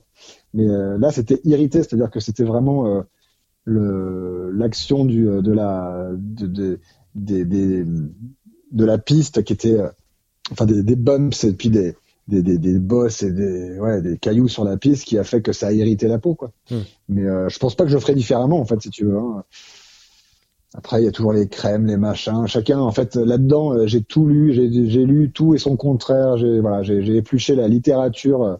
Hmm. euh, cyclo sur ce thème-là, qui est un, qui est un vrai problème. hein. Il y a beaucoup de compétitions euh, qui sont arrêtées par des par des compétiteurs à cause des problèmes de sel, quoi. Donc c'est c'est un problème euh, courant et dont on parle euh, souvent beaucoup sur les forums, mais il n'y a pas de solution miracle et je je, je sais pas en fait. Euh, j'ai- toujours pas trouvé ça. Ça c'est un vrai problème. Un vrai problème. Bah, il est certain que ça fait partie des problèmes récurrents. Mm. Et je me souviens que quand Jalabert a pris sa retraite, un journaliste lui a demandé ce qui allait lui, la chose qui, qui n'allait pas du tout lui manquer, pardon, à vélo. Et il a répondu Mhm. le mal au cul. Ça, ça ne Ah lui ouais. manquera jamais de la vie. Ah bah ouais non mais ça c'est sûr. Et sûr. comme tu dis, on, Tour de France. on a tout. On peut lire tout et son contraire. Et le problème, c'est que, enfin, le problème, c'est aussi la bonne nouvelle, c'est qu'il faut se faire sa propre expérience et trouver la propre solution, mais ça prend du temps, éventuellement, ça, C'est ça. et ça, et puis ça peut changer. Et puis ça peut changer selon la, la durée euh, Exactement. De, de, de ta pratique. Alors Mm. il faut aussi, euh, en fait, il suffit, il suffit même pas d'avoir une solution, il, il en faudrait deux ou trois selon tes deux ou trois pratiques différentes, quoi. Mm. Donc euh, ouais, il faut, euh, bon, en tout cas, les patchs compides m'ont sauvé la vie. Bon bah voilà, c'est déjà pas si mal. Ouais. On va parler un petit peu de ton vélo parce qu'on l'a dit en préambule, tu avais un prototype de chez Decat, mais qui n'est pas Ouais. donc qui est une donc c'est pas un décathlon décathlon, c'est comment déjà le, le nom de la gamme spécifique voyage?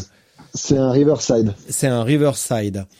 J'ai une petite ça. question pute parce que là maintenant que tout le monde sait, enfin tout le monde sait, les 14 personnes qui vont écouter cet épisode vont se dire ah génial, avec ce vélo là, je vais au bout de l'Atlas Mountain Race.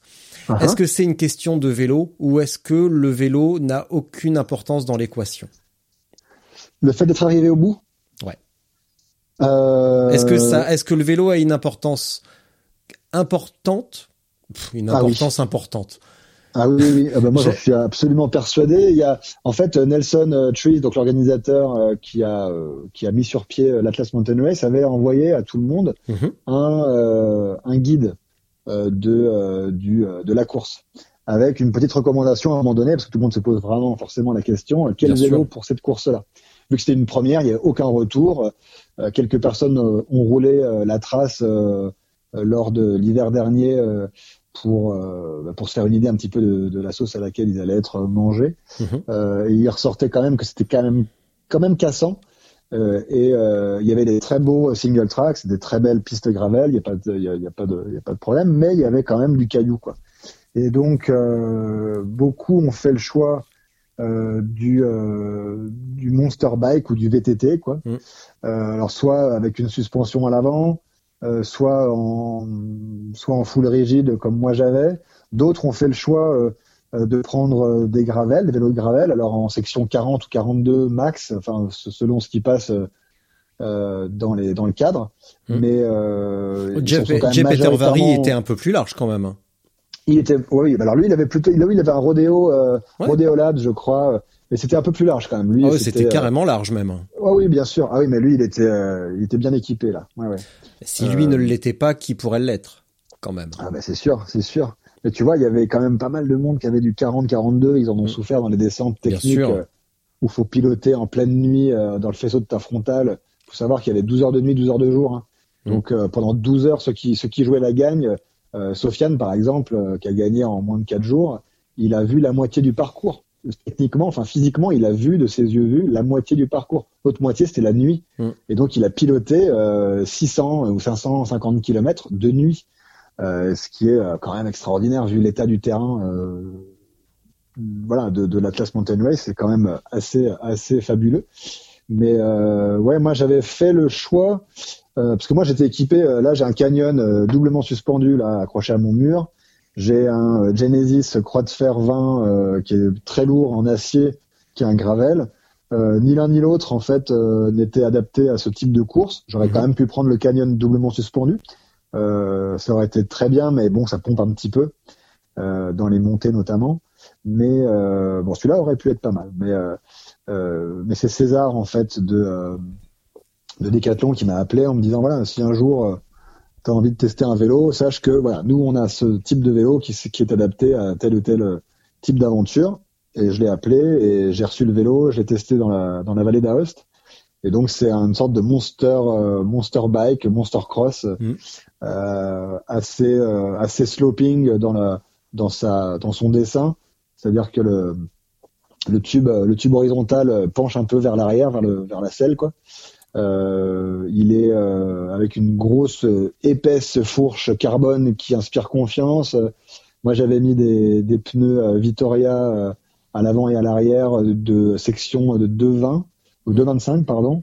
Donc euh, des gros boudins quoi en tubeless euh, qui permettaient de une fois que j'avais compris parce que moi c'était ma première expérience en tubeless euh, et en fait je les avais trop gonflés c'était mon c'était ça je pense que c'est ça aussi qui m'a qui m'a détruit l'arrière-train c'est que j'avais trop gonflé mes pneus et donc toutes les secousses je me les prenais dans, dans les fesses quoi Mm. euh, une fois que j'ai compris que je pouvais vraiment y aller et que c'était pas que euh, dans la littérature qu'on pouvait euh, dégonfler les pneus euh, Bon, les, les gens vont peut-être rire quand ils vont m'entendre dire ça parce que c'est, c'est- ça paraît évident maintenant, mais Non, Voilà, rassure, rassure-toi. Rassure-toi. Ouais, bon. Ça, ça Non, fait peur à cas, beaucoup de euh, monde le tubeless.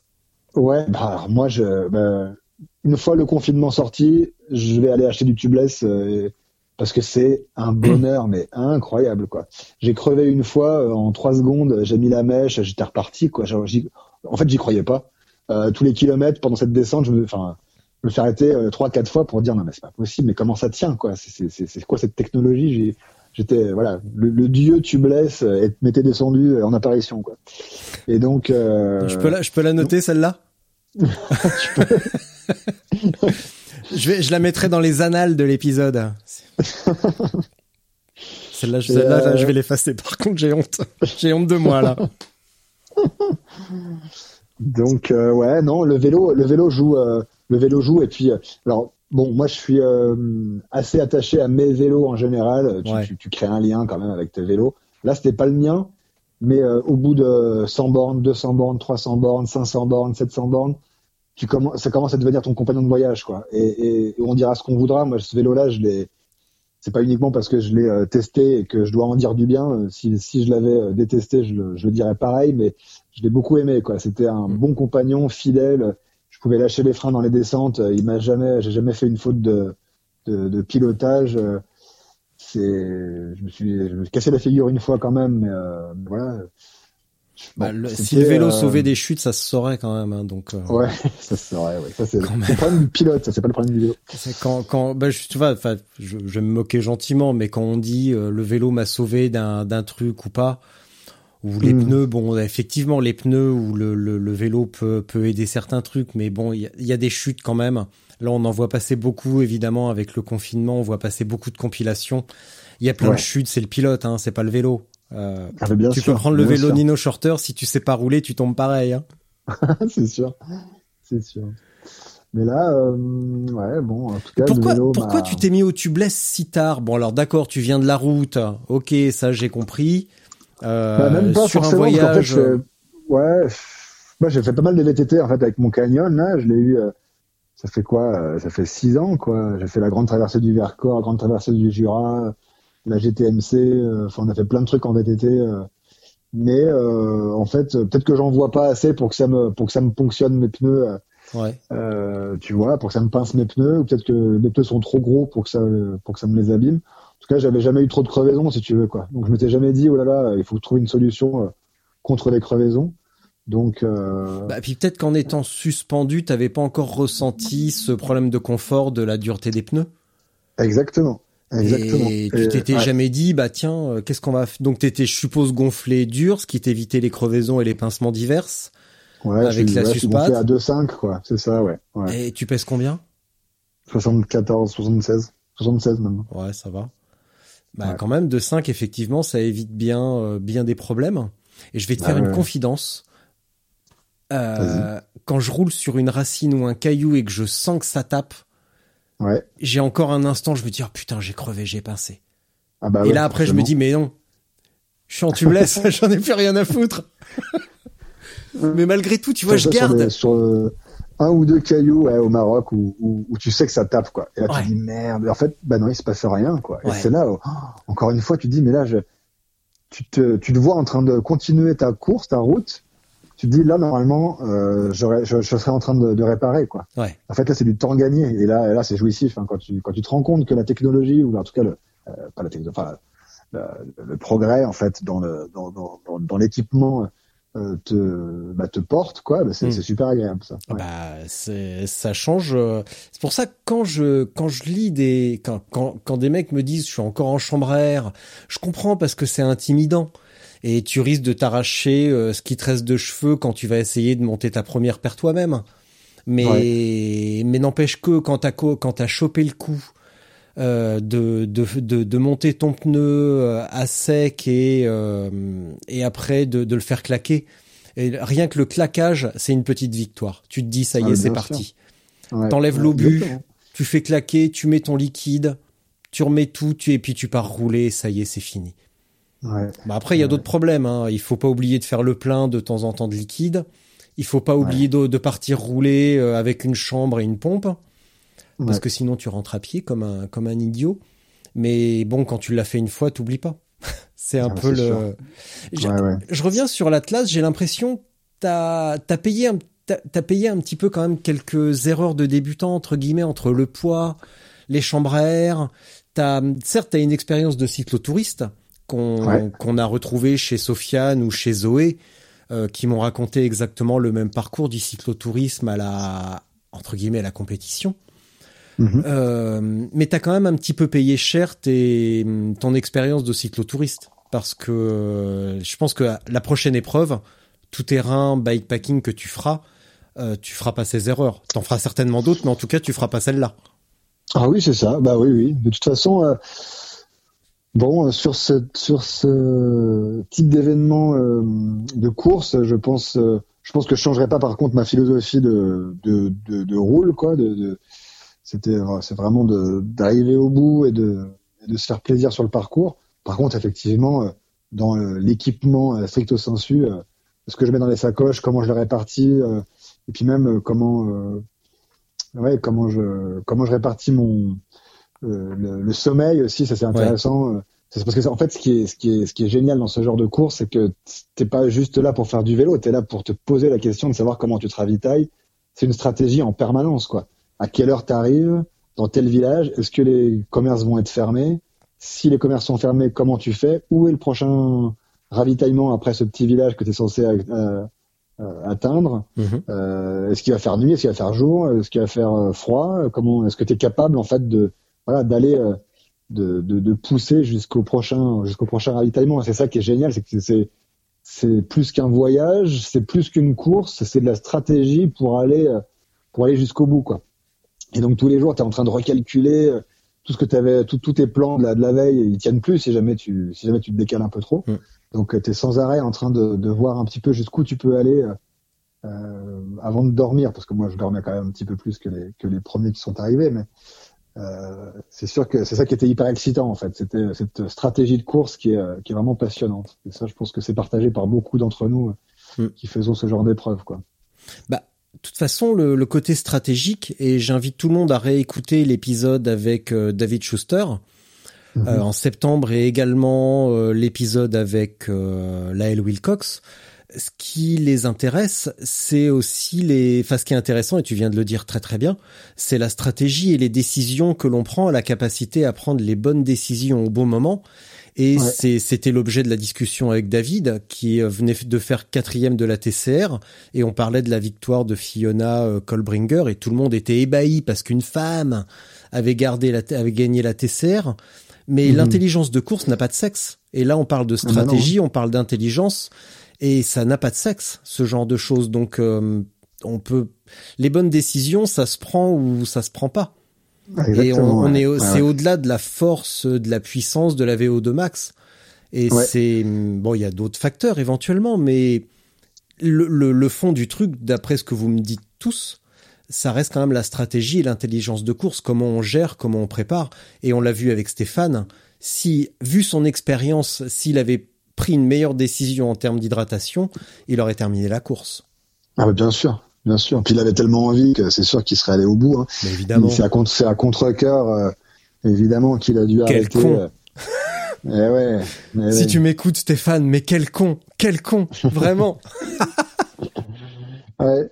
Ce qui est marrant aussi dans une course comme ça, c'est euh, les premières 24 heures et les dernières 24 heures. C'est-à-dire que tu te lances dans la course, tu as l'adrénaline, il faut pas faire n'importe quoi. Il faut, pour moi en tout cas, il faut trouver le rythme de cette course-là spécifique. Bon, comment comment t'es bien, comment il y, a, une température, il y a un climat, il y a un nombre d'heures euh, de, de jours par par jour justement, enfin par 24 heures.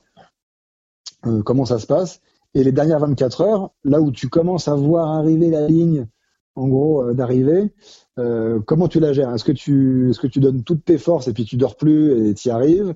Est-ce que tu dors justement un petit peu avant et tu arrives frais et dispo pendant les heures de la journée Euh, Comment ça se passe Et c'est rigolo parce que chacun a ses euh, euh, chacun a sa stratégie aussi euh, de, de départ de course et de fin de course. Comment comment on la démarre et comment on, comment on la termine quoi. Et ça c'est euh, ça c'est assez euh, passionnant de discuter avec les personnes qui ont qui ont fait la course pour voir comment chacun gère ses ces, ces moments stratégiques là. Il y en a beaucoup qui ont qui n'ont pas dormi en fait la dernière nuit, qui ont qui se sont dit euh, allez je suis à 370 bornes, ce qui quand même c'est quand même c'est quand même long quoi, 370 bornes en VTT et euh, en vélo euh, à travers les montagnes et qui se sont dit bah allez bah, je dors pas j'y vais quoi. Et puis ils ont traversé euh, une journée, puis une nuit, puis encore une journée pour arriver à la, ligne d'arrivée finale, quoi. Mais c'est c'est assez marrant de voir comment on gère tous différemment ces genres de, de choses.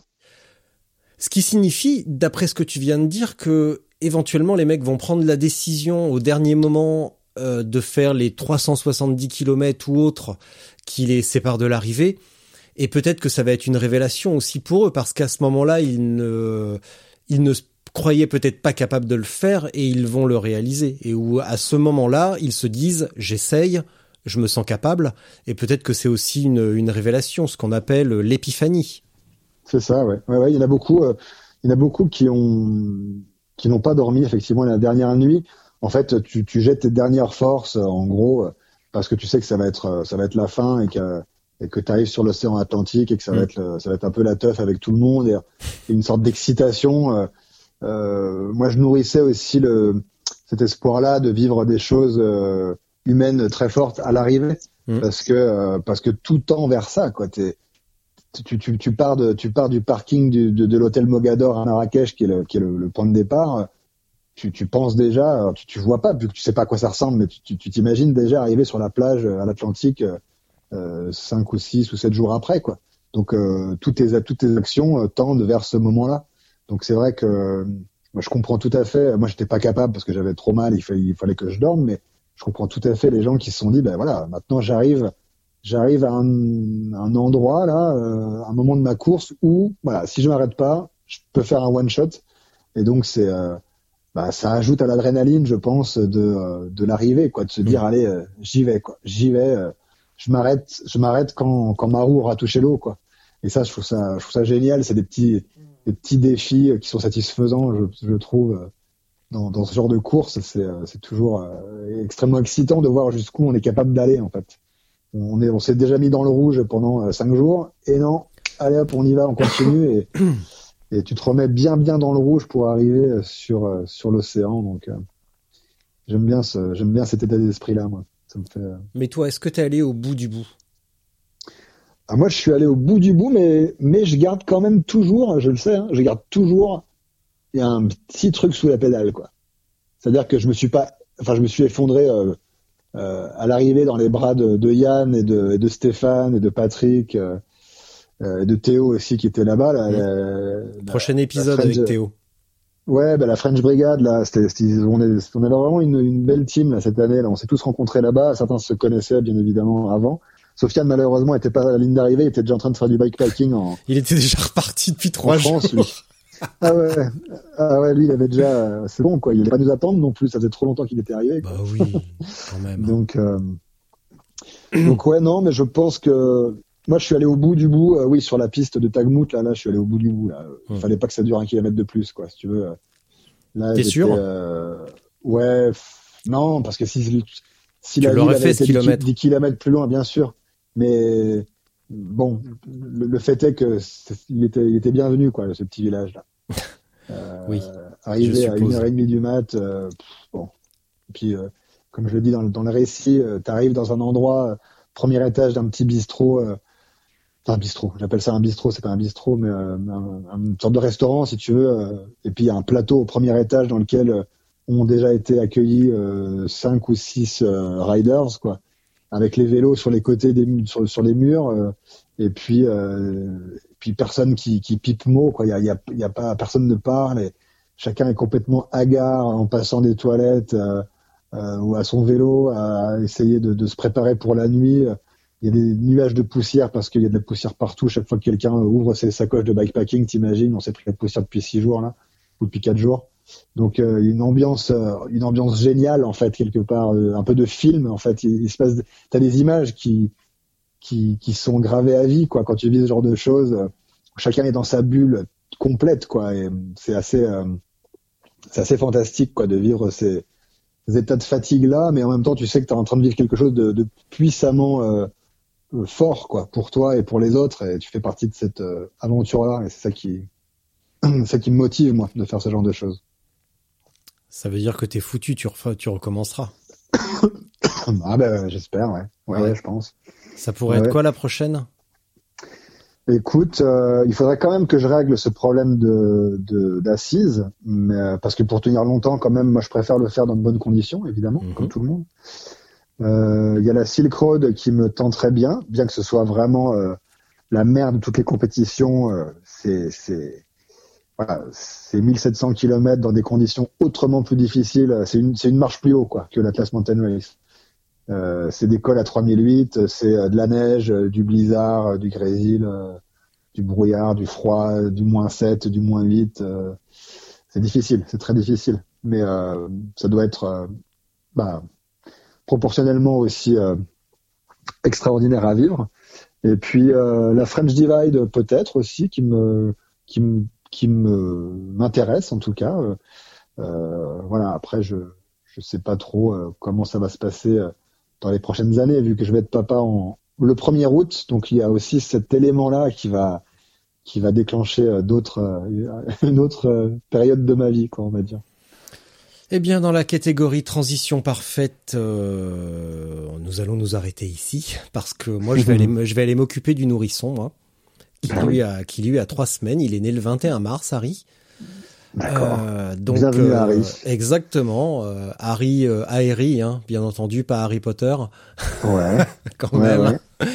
Donc je vais t'abandonner ici, euh, parce qu'en plus on a plus ou moins fait le tour, et si on décidait de continuer, ben on repartirait pour une bonne heure, parce que malgré tout on a encore plein de choses à explorer.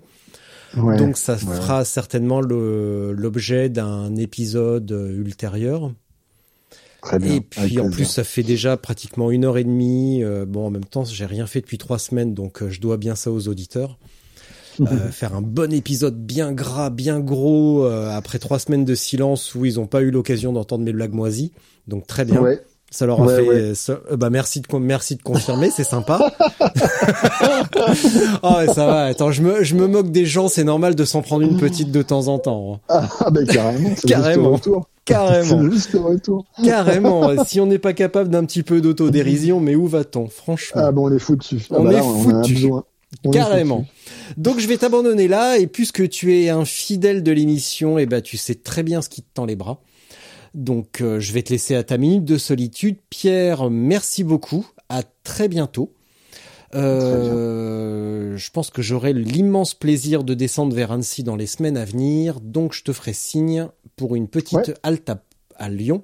Comme ça, bah, Ouais, j'irai, euh, j'irai voir l'ami Fabien et il me parlera de son prochain jeûne à Chartres et voilà, il me racontera ses dernières péripéties. Et puis voilà, mais oui, euh, c'est un adepte, hein, donc tu pourras lui en parler si ça t'intéresse. si- Mais tu le connais aussi bien que moi, il est adorable. Donc, Ah bah, euh, adorable, donc voilà, je te laisse. Merci beaucoup, je t'abandonne pour ta minute de solitude et à très bientôt, Pierre. Salut. À bientôt.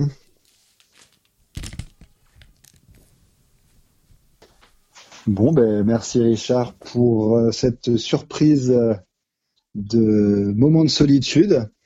Alors, un moment de solitude partagé puisque c'est un, podcast, donc il faut bien euh, dire des choses.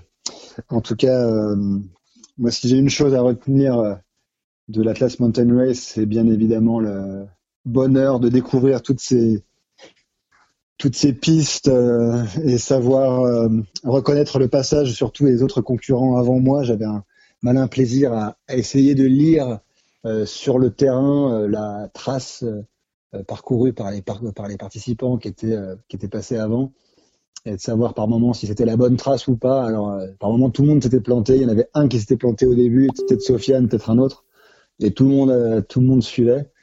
Et, euh, et par moment, c'était pas la bonne trace, ça, ça tombait sur, euh, ce- trop au bord d'un sentier ou quoi. Donc euh, voilà, apprendre à suivre les traces et apprendre à faire les siennes, ce sera la, le moment euh, philosophique de cette de ce moment de solitude. En tout cas, bon vent à tous, bonne fin de confinement et euh, on se revoit euh, sur les vraies routes euh, au soleil euh, dans pas trop longtemps, j'espère. Allez, à bientôt et bon vent. Salut.